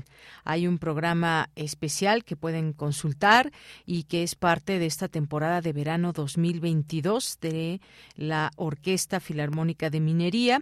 Y también tenemos otra eh, cuatro cortesías para el concierto del sábado del programa número cuatro. Eh, Carlos Miguel Prieto es el director artístico. Así que, a ver, repito, tenemos cuatro cortesías para el próximo viernes al concierto eh, de la sala Nezahualcóyotl a las ocho de la noche. Esto para el viernes. El del sábado, ahí la hora, ahorita le checamos la hora para que podamos decirle, pero también tenemos cuatro cortesías para el concierto del sábado y que puedan disfrutar de música ahí en esta hermosa gran sala Nezahualcóyotl, ahí ubicada en el Centro Cultural Universitario en Ciudad Universitaria y este concierto es también a las 8 de la noche. Así que cuatro cortesías tenemos para el viernes, cuatro para el sábado. No se pierdan estas oportunidades. Ahí le dejamos la invitación. Si quieren boletos, escríbanos en nuestras redes sociales, arroba Prisma RU en Twitter o en Prisma RU a través de nuestro Facebook y denos, eh, díganos que quieren ir y ya en mensaje directo nos mandan su nombre para que podamos, podamos enviarlo a la taquilla y se presenten directamente allá con una identificación. Así que, pues ahí dejamos la invitación, que no se diga que no les invitamos, que no los invitamos a esta, a estos conciertos. Y muchas gracias, gracias también a, Luis M. García que nos hace llegar también estas posibilidades. Eh, y nos vamos ahora a la siguiente información con Cristina Cristina Académicas y productores, trabajan en la conservación y la variabilidad genética de especies vegetales. Adelante, Cristina. Buenas tardes, Deyanira. Un saludo para ti y para el auditorio de Prisma RU. En el Laboratorio Regional de Biodiversidad y Cultivo de Tejidos Vegetales del Laboratorio Nacional de Biodiversidad del Instituto de Biología de la UNAM se apoya a productores en la propagación del agave pulquero de la zona de Tlaxcala.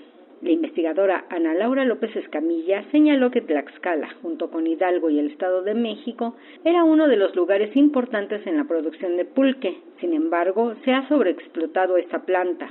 Por eso es importante buscar estrategias alternativas para promover su conservación. Nosotros partimos de semilla porque cada semilla pues es un individuo diferente y nosotros podemos de esa manera promover la conservación de esta, de esta especie con esta variabilidad. Por su parte, Alma Yadira Martínez Rendón, técnica académica de laboratorio, detalló que una parte de las plántulas que se obtienen de la germinación de semillas se usa para montar protocolos de propagación in vitro, aplicando reguladores de crecimiento, y en otras se estimula su desarrollo. Las plántulas se sacan de los frascos y se entregan a los productores. Otra de las plantas que se maneja en el laboratorio es la orquídea Laelia especiosa, una orquídea comúnmente conocida como flor de mayo. Es una especie, digamos, muy representativa de esa localidad. En el laboratorio reciben sus semillas, las germinan in vitro y les dan los nutrientes que difícilmente pueden obtener en condiciones de campo. Por último, comentar que en el Laboratorio Regional de Biodiversidad y Cultivo de Tejidos Vegetales también se trabaja con cactáceas, en las que se pueden aprovechar las técnicas y obtener ejemplares para su conservación. De Yanira, este es mi reporte. Buenas tardes. Gracias, Cristina. Muy buenas tardes. Y nos vamos ahora a la sección de sustenta con mi compañero Daniel Olivares. Tenemos la siguiente eh, sección. ¿Cómo perjudica la fast fashion o moda rápida al medio ambiente? Hoy nuestro compañero Daniel Olivares nos explica los efectos negativos de dicha moda. Adelante.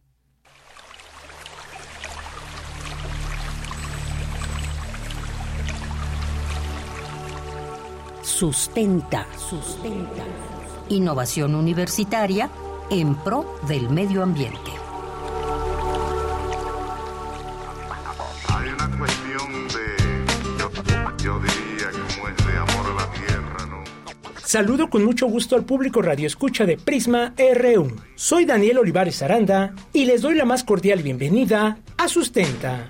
Qué difícil cantarle a tierra madre que nos aguanta y nos vio crecer Hoy hablaremos acerca de la fast fashion o moda rápida, sus implicaciones en el medio ambiente y algunas alternativas para reducir dichos efectos. Para comenzar debemos saber que el concepto de fast fashion, moda rápida o pronto moda, según la organización no gubernamental ambientalista internacional Greenpeace, se refiere a los grandes volúmenes de ropa producidos por la industria de la moda en función de las tendencias y una necesidad inventada de innovación, lo que contribuye a poner en el mercado millones de prendas y fomentar en los consumidores una sustitución acelerada de su inventario personal, es decir, producir prendas con materiales de baja calidad para asegurar un precio barato y el consumo constante de las mismas.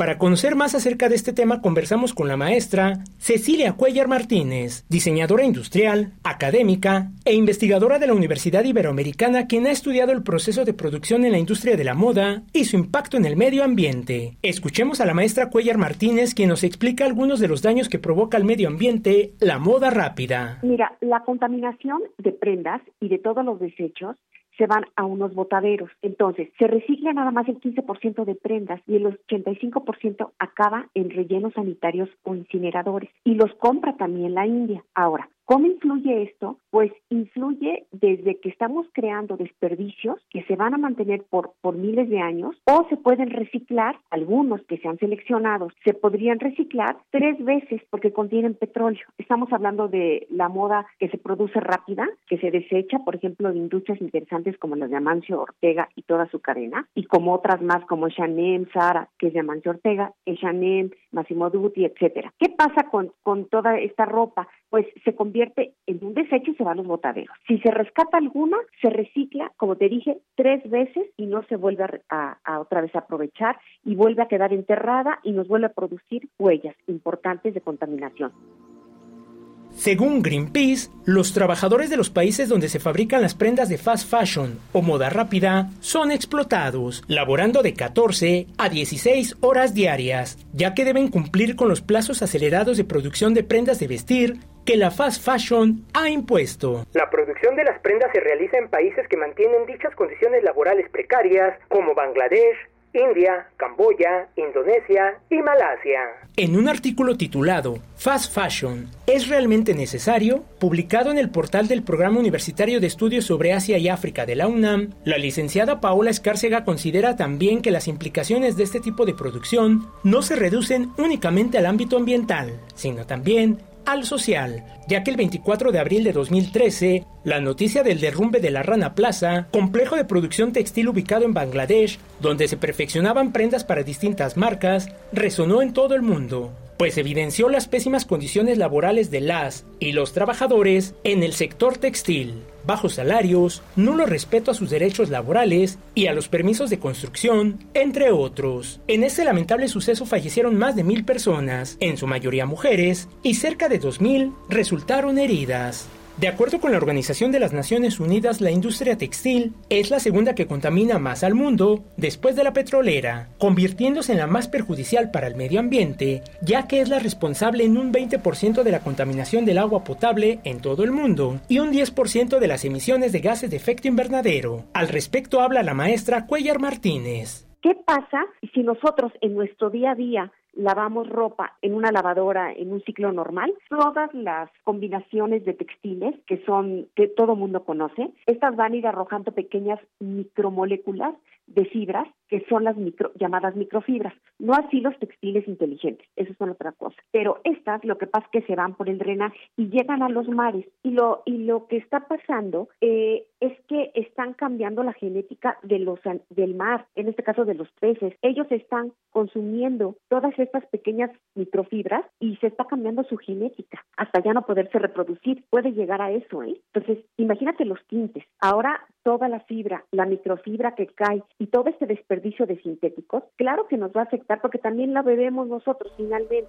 El Programa de Naciones Unidas para el Medio Ambiente considera que la fast fashion o moda rápida es también la segunda industria más demandante de agua y genera además alrededor del 20% de las aguas residuales del mundo, liberando anualmente medio millón de microfibras al océano. Este mismo programa considera que si la industria textil continúa en su camino actual, para 2050 podría ser la responsable del 26% de las emisiones de carbono a nivel global. ¿Qué podemos hacer los ciudadanos de a pie ante esta situación? La maestra Cecilia Cuellar Martínez nos hace la siguiente recomendación crear una educación en el consumidor de no consumir tanto lo que no necesita y lo que tiene, eh, darle mayor tiempo de vida. Entonces, ya sea que lo mantengas aerando las prendas, dándoles mejores acabados nosotros en la producción textil para que estos tengan mayor vida, o combinarlos eh, con fibras naturales. Entonces, cuando se reciclen, lo natural se puede ir al compostaje y se regresa a la tierra y nos sirve como abono.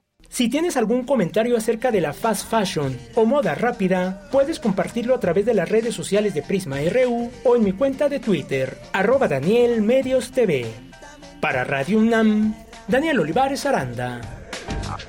Hay una cuestión de, yo, yo diría, como es de amor a la tierra. Bien, dos de la tarde con 25 minutos ya. Estaba leyendo, hoy es cumpleaños de Carlos Santana, este gran músico de pues mexicano, eh, ya vive en Estados Unidos y que bueno, ha hecho mucho en la música. Ojalá que nos dé tiempo por ahí escuchar algo más adelante, pero por lo pronto vámonos a la información internacional a través de Radio Francia. Relatamos al mundo. Relatamos al mundo.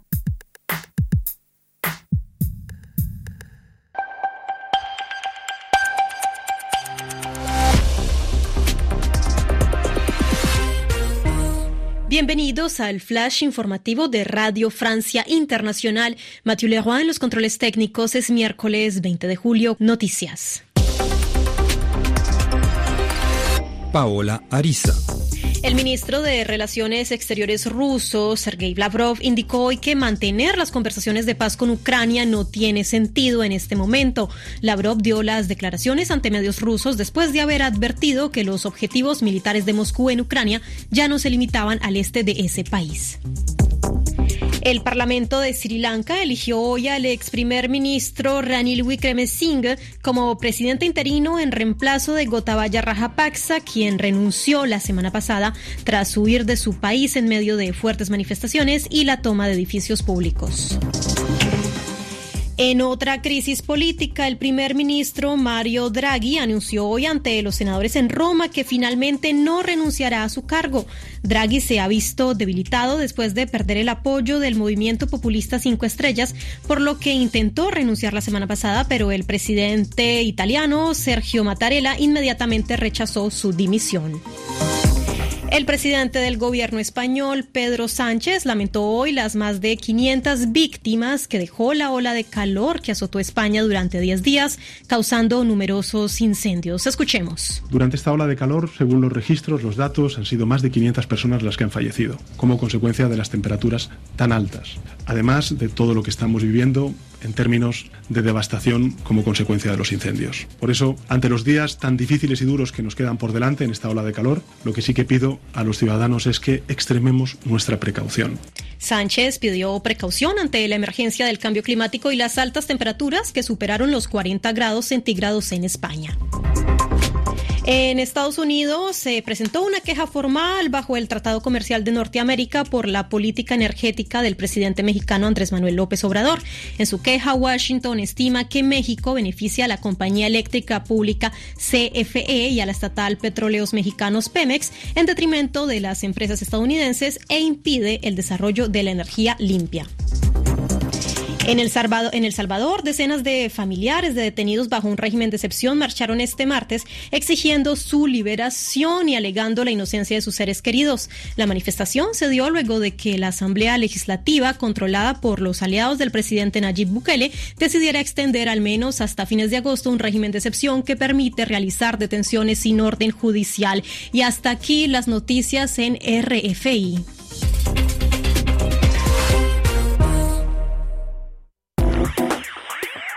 Queremos escuchar tu voz. Síguenos en nuestras redes sociales. En Facebook como Prisma RU y en Twitter como arroba PrismaRU.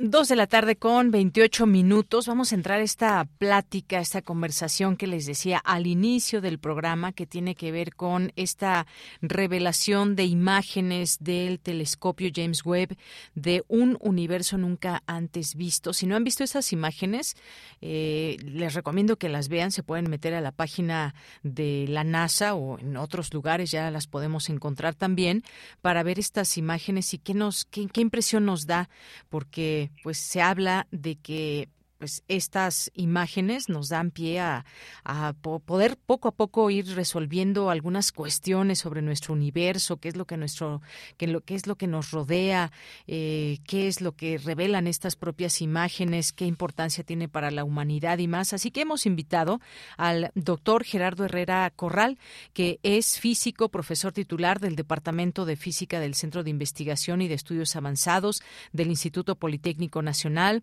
También ha colaborado en Analysis, Analysis a Large Ion Collider Experiment, uno de los cuatro experimentos más importantes del gran colisionador de hadrones en Ginebra, Suiza. Es divulgador de la ciencia y, por supuesto, muy interesado también en todos estos temas. Doctor, qué gusto saludarle. Muy buenas tardes. Hola, ¿qué tal, Deyanira? Buenas tardes, encantado de estar contigo y con tu auditorio. Gracias, doctor. Bueno, pues eh, la primera pregunta, ¿qué importancia tiene para la humanidad esta posibilidad de conocer en imágenes el cosmos desde un telescopio como el James Webb, una mirada al mundo nunca antes vista es lo que se lo que se está planteando? Cuéntenos, por favor, doctor. Eh, pues mira, los grandes proyectos como el que estamos ahora eh, del que estamos conversando, el James Webb Space Telescope, estos grandes proyectos, yo diría que son importantes para la humanidad por dos razones. Eh, cuando a uno alguien le pregunta qué interés tiene este estas fotografías, estos proyectos para la señora que lleva a su niño a la escuela por la mañana, yo le digo pues la importancia que tienen estos proyectos es que son la esencia del ser humano, es la búsqueda del conocimiento, es la curiosidad la que nos convierte a nosotros en seres humanos, lo que nos distingue de otras especies. Yo diría que esa es la primera eh, respuesta y la más importante quizá a la pregunta de qué importancia tiene para la humanidad, pues es la que nos hace ser humanos, yo diría. El que eh, busquemos el conocimiento, que queramos entender cuál es nuestro pasado y cuál es nuestro futuro, que miremos al cielo y lo percibamos distinto a como lo perciben otros organismos vivos pues es fundamental, porque es lo que nos convierte en seres humanos. Esa es la primera respuesta, diría yo. Pero hay una segunda que también es muy importante para la humanidad y es que estos proyectos vienen con aplicaciones. El, el, el mirar al cielo con una tal precisión, el hacerlo con una tecnología muy avanzada, implica el desarrollo de nuevas técnicas, de nueva electrónica, de nueva computación, de nuevos sensores que acaban, acaban actualmente también proporcionando bienestar a la gente en hospitales o en tecnología, ¿no? El caso del James Webb, algo muy muy peculiar, muy particular que yo podría mencionar es que la imagen de campo profundo de la que vamos a hablar ahora está hecha con un termómetro con el que se mide la temperatura de las personas para ver si tienen un poco de fiebre y detectar el COVID, por ejemplo, ¿no? Solo para mencionar uno, pero por supuesto que hay muchas aplicaciones que se derivan de estos, de estos proyectos. Yo diría que esos son los dos puntos importantes de eh, por qué le importa a la humanidad un proyecto así. Efectivamente, pues bueno, sin duda datos que nos pretenden dar respuestas a todo esto, la observación que podemos hacer de nuestro universo y poco a poco dar respuestas. ¿A qué ayudarán estas imágenes? Decía yo, a dar respuestas quizás a preguntas que hasta hoy no se tienen y que pues nos hacen seguir comprendiendo qué pasa en nuestro alrededor y cómo se sitúa la humanidad dentro de él, porque como sabemos, ahí puede haber o hay distintos universos y que pues poco a poco podemos ir entendiendo estas imágenes que hemos visto. No sé si quiera alguna eh, explicarnos, doctor, de que de, de estas imágenes que nos permiten ir comprendiendo más de nuestro entorno. Mira, el, el 11 de julio, eh, se liberaron cinco imágenes. El proyecto eh, JWST liberó cinco imágenes. Eh, una de ellas es espectacular, se refiere al análisis de la atmósfera de un planeta, el planeta WASP 96b, que se encuentra a 1150 años luz de nosotros. Es un exoplaneta porque no está en nuestro sistema solar. Y el James Webb hizo un análisis químico de su atmósfera. Encontró ahí eh, pues moléculas y elementos químicos. Con esto quiso mostrar el potencial que tiene eh, reproduciendo un poco lo que el telescopio Hubble ya había hecho. Hubble ya había también detectado la presencia de agua en exoplanetas con, con instrumentos muy capaces, pero ahora el James Webb no solo quiere mostrar que será capaz de hacer lo mismo y más que el Hubble, sino que en el caso de exoplanetas podrá catalogarlos con una gran precisión como, como planetas habitables o no. Esa es una de las imágenes que liberó el 11 de julio pero desde luego que, que la imagen que más ah, espectáculo dio alrededor del mundo, que se hizo famosa, pues es la imagen de campo profundo. Esa fue la imagen que le dio la vuelta al mundo y que sigue dando mucho de qué hablar. Es la imagen de una de un cúmulo de galaxias que se le conoce como SMACS o Southern Massive Cluster Survey, eh, sus siglas en inglés, y ese eh, eso significa estudio masivo de cúmulos del sur es un, es un cúmulo de galaxias, es una aglomeración de galaxias que se encuentra en el hemisferio sur. sur. Nosotros no podríamos verlo desde acá, porque se encuentra muy cerca del polo, en una constelación que se conoce como pez volante, a veces se la llama nomás volante, está en el hemisferio sur y, y, muy cerca del polo, entonces solamente algunos uh, lugares en el hemisferio norte que se encuentren cerca del Ecuador podían ver este, este cúmulo, ¿no? Por la noche. Ahí se enfocó al telescopio por 12 ah, horas y media para obtener la fantástica imagen que ahora todos conocemos de campo profundo, ¿no? en la que hay muchos detalles que podemos, si quieres, comentar. Efectivamente, pues sí, esto que nos dice del WASP 96, esta observación que se hace detallada, es justamente lo que han revelado estas imágenes, esos, esos detalles tan eh, interesantes que se revelan y que ya, por supuesto, ha habido otras observaciones, como usted mencionaba, el Hubble, que también ha permitido ciertas observaciones, pero sí, efectivamente, me gustaría que nos platique un poco más de esto que de, de pronto, si las vemos a color, estas imágenes, pues nos, nos, nos dan cuenta de estos destellos, de eh, lo que podríamos nosotros percibir quizás como luminiscencias o estrellas. Cuéntenos más de estas observaciones, de estas imágenes en específico que, que, se han mostrado ya al público. Mira, esta, esta imagen de campo profundo, de la que estamos comentando, eh, pudo obtener James Webb en tan solo 12.5 horas de exposición. Es en la misma región en la que el Hubble había obtenido una imagen con un poco menos de calidad eh, con una exposición de varias semanas. Eh, otra vez, con la intención de mostrar las capacidades del telescopio. La primera, la primera intención del proyecto es mostrar que puede obtener lo mismo que el Hubble, y este fue el caso, aunque ya en la imagen de campo profundo se revelan algunos detalles que no se revelaban en la imagen similar del, del, proyecto anterior, del, del Hubble. en, en, esta imagen de campo profundo, para a lo mejor explicarle algunos detalles a la gente de lo que se puede ver ahí, uno observa pues, de manera muy llamativa, casi en el centro de la imagen, una estrella brillando como, como estrella, se ve con la forma de espículas, ¿no? con ocho espículas, eh, como si fuera una estrella. En realidad se trata de una galaxia, es una galaxia elíptica muy blanca que tiene probablemente muy poco gas que, no dispersa la luz y eso hace que se formen esas espículas que, todos podemos ver. Eh, es una galaxia que forma parte del cúmulo de pez volante esas imágenes azules, las, las más brillantes, digamos, en el cuadro, hay otras dos hacia la derecha abajo y otra hacia la izquierda más abajo, algunas eh, más por ahí, las más azules, las más brillantes y con, eh, con espículas, pues son galaxias que forman parte de este cúmulo y es como el primer plano. Esos objetos se encuentran a 4.6 mil millones de años eh, de nosotros, es decir, esos objetos se formaron cuando se formaba nuestro planeta. Nuestro planeta, nuestro sistema solar y nuestro planeta se formó más o menos por ese tiempo. Es decir, eh, tenemos más o menos la misma edad que esos objetos, pero son también, hay que decirlo, los objetos más cercanos en, la fotografía. Esos son objetos que están en el primer plano de la foto. Luego vienen un montón de objetos hacia atrás, este cúmulo de galaxias. Es como la parte interesante, que es la que le da el nombre a la fotografía de, de, campo profundo, porque hay puntos muy pequeños, un poco más enrojecidos, que eh, son eh, pues objetos mucho más lejanos.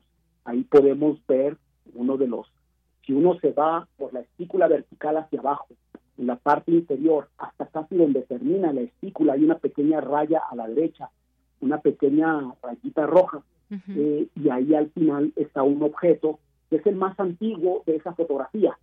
Ese, ese pequeño objeto se lo puede ver rodeado de estrellas que están naciendo eh, y, y, se con este proyecto se podrá analizar en todo detalle, cosa que no se pudo hacer con el Hubble, ¿no?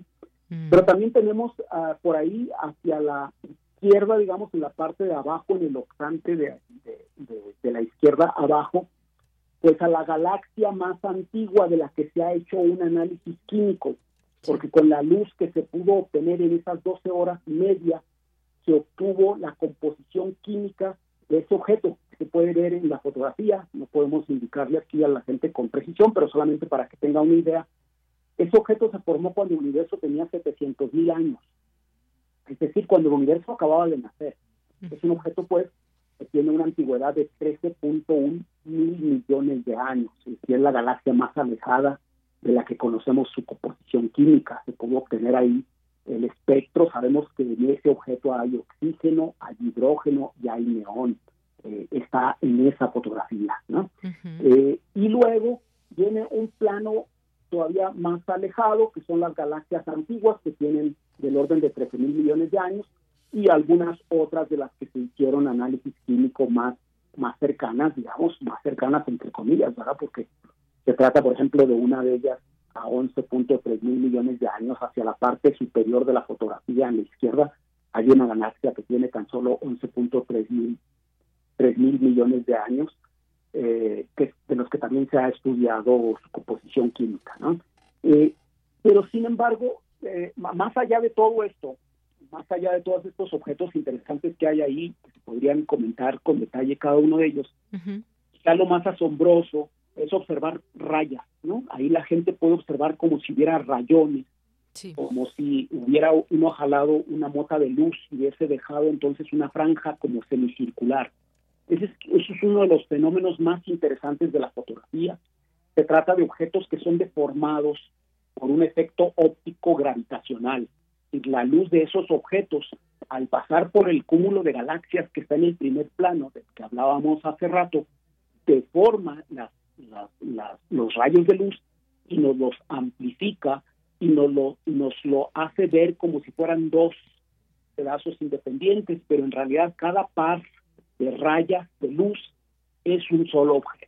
Pudo analizar la luz de cada uno de ellos y se encuentra que es el mismo objeto, pero que está deformado, como si se hubiese colocado una esfera de, vidrio enfrente y esa esfera de vidrio deforma la luz de tal manera que nosotros la vemos así estirada, deformada, como ocurre con las lentes ópticas.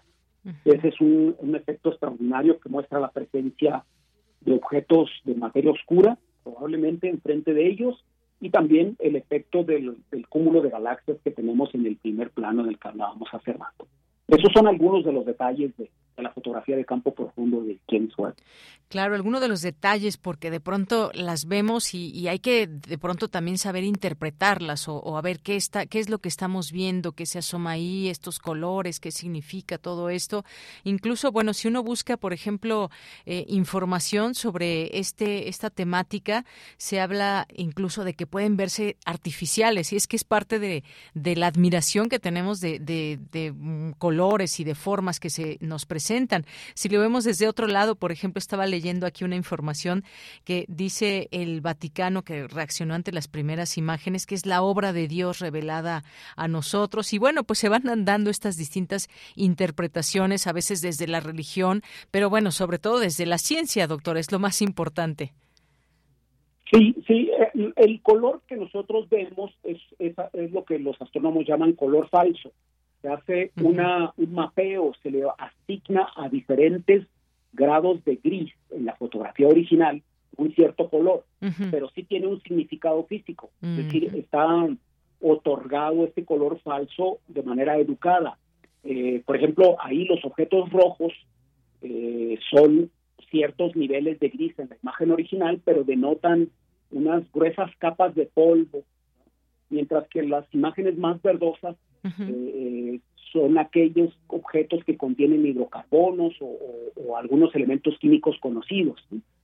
Eh, en fin, eh, lo, más azul que decíamos que aparece con estículas, pues lo hace así precisamente porque son galaxias que tienen poco polvo y que difuminan la luz menos, de manera que forman estículas como si fueran estrellas. Eh, y así, es decir, aunque se trata de falso color, hay mucha información en ese color otorgado. ¿no? Hay que decirle eso a la gente.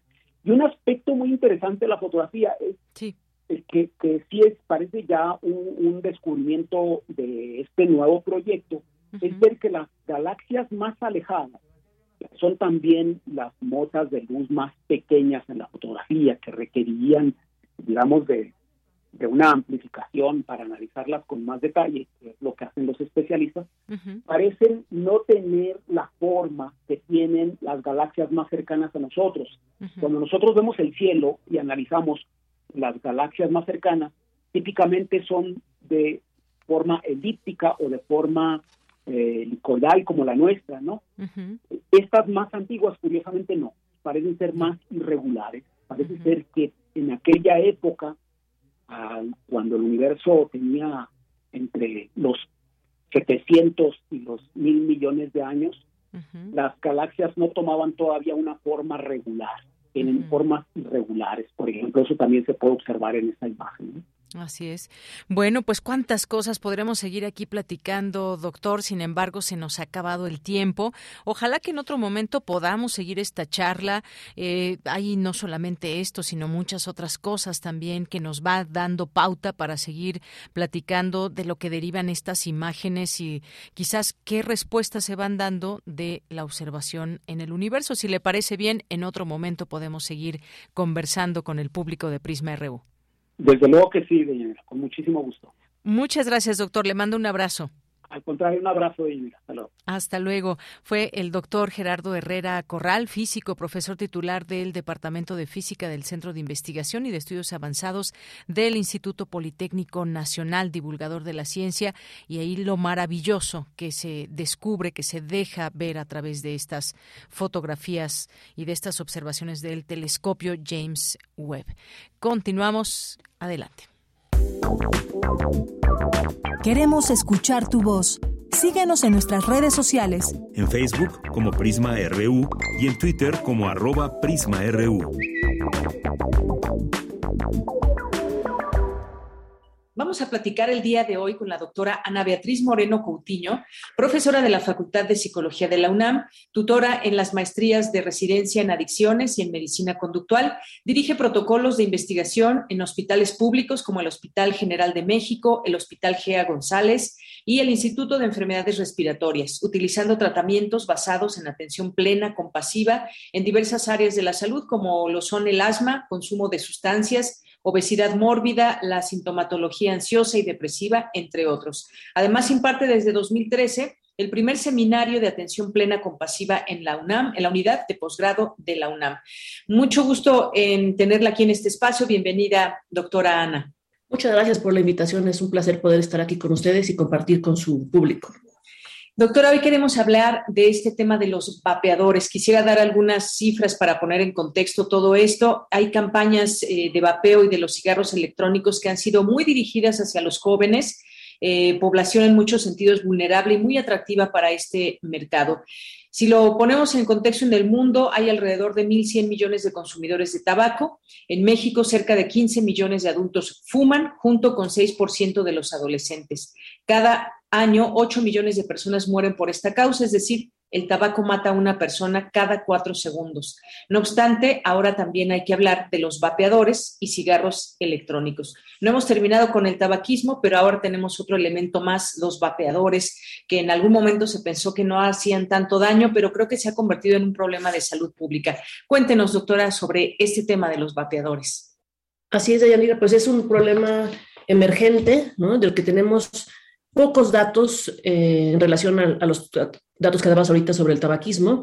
En tabaquismo tenemos estas encuestas nacionales, internacionales, que nos hablan de, la cantidad de personas que tienen esta adicción. En cuanto a los cigarros electrónicos o vapeadores, todavía no se cuenta con las cifras este, reales. Las últimas cifras que se tienen son de el 2017, donde se calcula que en nuestro país habría un millón de personas que, lo, que los han probado, pero es evidente que en los últimos años hemos visto cada vez más y más el consumo de estos productos y la venta de estos productos, ¿no? Los podemos topar en cualquier lado, literalmente, y entonces eh, desconocemos el, el, alcance que han tenido en los últimos años. Sin embargo, como bien decías, la mejor referencia que tenemos es el tabaquismo, porque son productos que, que, nacen de la industria tabacalera para hacer nuevas, eh, eh, tener nuevos adeptos, ¿no? Eh, se dirigen a, a, población joven, a nuestros adolescentes, con la intención de captar esta nueva población y podemos pensar en que se, seguirá un patrón parecido a lo que conocemos del tabaquismo y a estas cifras tan alarmantes. Sin embargo, van a ser también cifras que se van a quedar cortas en relación a los daños, porque como te voy a platicar más adelante, son, eh, contienen químicos tremendos que algunos sí conocemos, otros los desconocemos, otros ni siquiera sabemos qué, productos tienen estos líquidos que llevan los vapeadores y eh, la combustión de estos productos además da nuevos químicos que también se desconocen. Entonces, en nuestro país pues, mueren 169 personas al, al día por, por tabaco, eh, y es una cifra tremenda, ahora que hemos pasado por la pandemia de COVID, pues eh, estamos como más sensibles a saber qué, qué significa que mueran 170 personas en promedio al día, ¿no? Por, por este problema, es un problema de salud pública importantísimo. Claro que sí. Y en este sentido vemos incluso que se ha vuelto un poco hasta una moda y cada vez está más al, alcance de, de, las personas, de los jóvenes. Hubo recientemente también de parte de la Secretaría de Salud, eh, pues esta prohibición hacia estos vapeadores. Sin embargo, a veces la prohibición genera incluso pues que eh, mucho más curiosidad y más entre los jóvenes y no es que se haya terminado de utilizar los vapeadores, lo vemos hoy en día y decía yo, se puso un poco como hasta de moda y algunas personas incluso dicen es que hacen menos daño que el cigarro de tabaco. ¿Cómo podemos comparar o cómo o por qué también son muy malos para la salud los vapeadores, doctora? Mira, como te decía, son, son productos nuevos, son productos no regulados, eh, contienen estos líquidos, ¿no? Para hablar de cigarro electrónico o de vapeador es importante que tengamos en cuenta, porque están cambiando estos productos todo el tiempo, son muy creativos esta industria, que incluyen una pila, eh, eh, una resistencia para la combustión de estos químicos y la boquilla. Mientras tengan esas tres cualidades, se convierten en un cigarro electrónico, en un vape, en un pod, en un son estas formas este, novedosas que van sacando en el mercado, que llevan en la tercera y cuarta generación de productos, ¿no? Nos van haciendo más atractivos y más este, lúdicos también, ¿no? Con luces, con otras cosas. Entonces, em, este, estos líquidos que contienen, eh, sabemos que tienen lo que esta eh, alerta que estabas este, diciendo la Secretaría de Salud, en, particular, que hizo la COFEPRIS este, el 19 de, de mayo de este año, tiene que ver con el, el, producto del acetato de vitamina E que contienen estos, estos líquidos, eh, el cual trae muchísimos problemas de salud. Es, un, es como el, la sustancia responsable por esto que se le llama como cristalización de los pulmones. Nuestros pulmones son unas esponjitas eh, eh, que no están listas para recibir estos aerosoles, ¿no? porque aquí hay una, algo muy importante que me, que me gusta tocar, que es no es vapor, ¿no? porque como que se va uno con la idea de vapeo y vapor y como se ve esto que parece un vapor, que fuera un poco inocuo porque pues, el vapor es agua, ¿no? que no es vapor, son, son aerosoles, son partículas de glicerinas este, que estuvieron a, a, más de 350 grados de combustión. Entonces estas micropartículas de estas glicerinas van y se eh, colocan en los pulmones, eh, causando este efecto que te decía que se llama de, de cristalización de, de, los bronquios en los pulmones, con muchísimas consecuencias de, de, salud, más las asociadas a lo que ya conocíamos del, de los problemas por, por el consumo de, nicotina, ¿no? Entonces, del, del, tabaco, que tiene por su lado sus propias este, consecuencias. Entonces, recordemos que el tabaco se asocia a ocho de los principales problemas de salud eh, pública de nuestro país entonces, y del mundo. Estamos hablando de cosas muy, muy graves en las que los vapeadores suman nuevos factores eh, que la salud.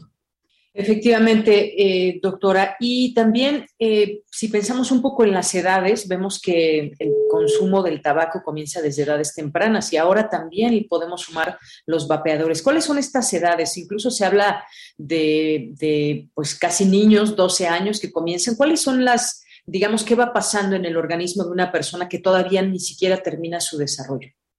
Sí, pero las consecuencias son, son, son tremendas. En, en, en nuestro país en, hay han habido varias encuestas distintas en las que se han puesto, como dices tú, la edad de 12 años o hasta de 10 años como primer contacto con el tabaco, ¿no? Quiere decir que por primera vez este, los niños están expuestos al tabaco y lo consumen por primera vez en esas edades. Las consecuencias en salud son tremendas porque sí se, se sabe que el inicio temprano en, el tabaquismo o en cualquier otra adicción predice eh, el consumo crónico y a largo plazo. Entonces, no es lo mismo iniciarse a los 12 años que iniciarse a los 25. ¿no? Nunca es bueno, obviamente, pero sí se sabe que hay una asociación con, lo crónico de, la adicción. ¿no? Entonces, fíjate que datos que, que, cuando se ponen a revisar este, estos materiales, eh, un, dato interesante es que al parecer el consumo de tabaco en cigarrillos, las cajetillas que conocemos normalmente, venía un poco estancándose. No me atrevería a decir que a la baja, porque no, hemos estado ahí, pero sí un poco de, de estancamiento en cuanto a, al consumo y parecía que los jóvenes eran los que ya no estaban consumiendo tanto el cigarro, como que tenían ya, finalmente se estaba como yo llegando a la, a la conclusión de esta educación de de, eh, los cigarrillos son nocivos, eh, producen problemas crónicos de salud a largo plazo, bla, bla, bla, y ya no había tanto este consumo. Entonces, al parecer, esa industria tabacalera que es tremenda, tremenda, que tiene, eh, es una industria de más de, de, de 11 millones de dólares este, al año, y eso es lo que se, ha dicho, pero es mucho más, es una, es una empresa, son empresas enormes, buscan nuevas nuevas poblaciones, cómo llegar a estos chicos que no estaban ya consumiendo como ellos esperaban.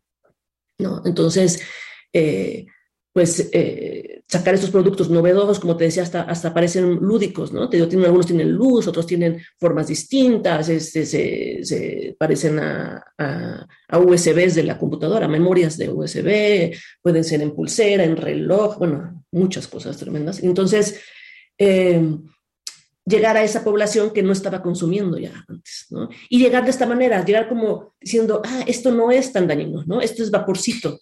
Y también hubo un tiempo que se, que se, se pensaba que, que estos vapeadores, estos cigarros electrónicos habían surgido como, como instrumento para ayudar a dejar de fumar a quienes ya fumaban, ¿no?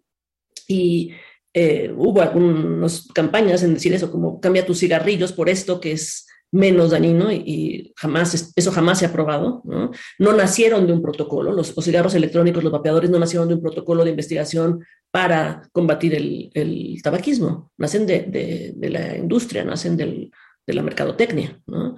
Entonces, es, eh, eh, es importante recalcar esto, que, no, no, es vapor, no surgieron de, de, la, de la investigación para el control del tabaquismo, sino de, de la industria que busca nuevos clientes sin duda muy importante. Seguramente muchas personas que nos están escuchando en este momento, pues son personas que fuman o no fuman, pero importante conocer todo este escenario. Ahora me voy a una parte que es la regulación, que sé que quizás ese no es tanto su tema, pero uno se pregunta cómo es posible que si desde la parte médica también se debe involucrar todo esto cuando sale un producto, digamos, eh, eh, para el consumo de las personas, tiene que ser un producto, digamos, eh, seguro eh, un, producto que quizás nos está dañando como cualquier otro, como el alcohol, como, como el tabaco, si se consume en grandes cantidades y se hace uno pues adicto a estas sustancias. Pero ¿qué pasa también con, con, las regulaciones? Parece ser que no atienden tampoco las partes médicas.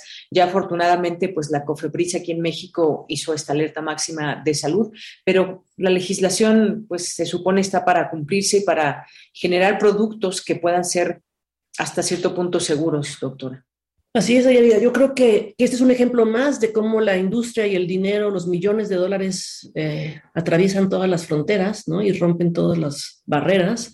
Entonces, eh, a tu comentario anterior, donde recalcabas este punto de que el día 31 de mayo de este año se, hizo la prohibición eh, por decreto presidencial del uso de vapeadores y que la prohibición no podría no ser la mejor opción, bla, bla, bla.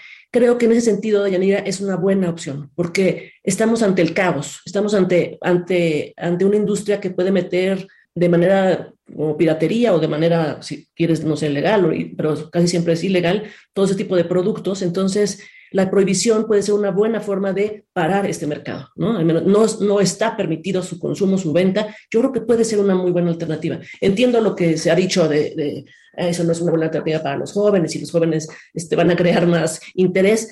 No, también, también se asocia mucho el consumo de este tipo de productos a la, a, la, a, lo fácil que sea de adquirirlos, ¿no? También. Entonces, creo que como buena medida de emergencia ante un problema de salud eh, tan importante y que desconocemos eh, el, el, problema en el futuro, lo que, va, lo que va a causar, creo que es una muy buena medida. Bien, pues muchas gracias. Gracias a la doctora Ana Beatriz Moreno Coutinho, profesora de la Facultad de Psicología de la UNAM. Este tema de los vapeadores, sin duda, muy, muy importante. Y con esto llegamos al final de esta emisión. Muchas gracias por acompañarnos. Lo esperamos mañana en punto de la una de la tarde con más información. Soy Yanira Morán, a nombre de todo el equipo de Prisma RU. Gracias, buenas tardes y buen provecho. Radio UNAM presentó. Prisma RU. Una mirada universitaria sobre los acontecimientos actuales. Prisma RU. Relatamos al mundo.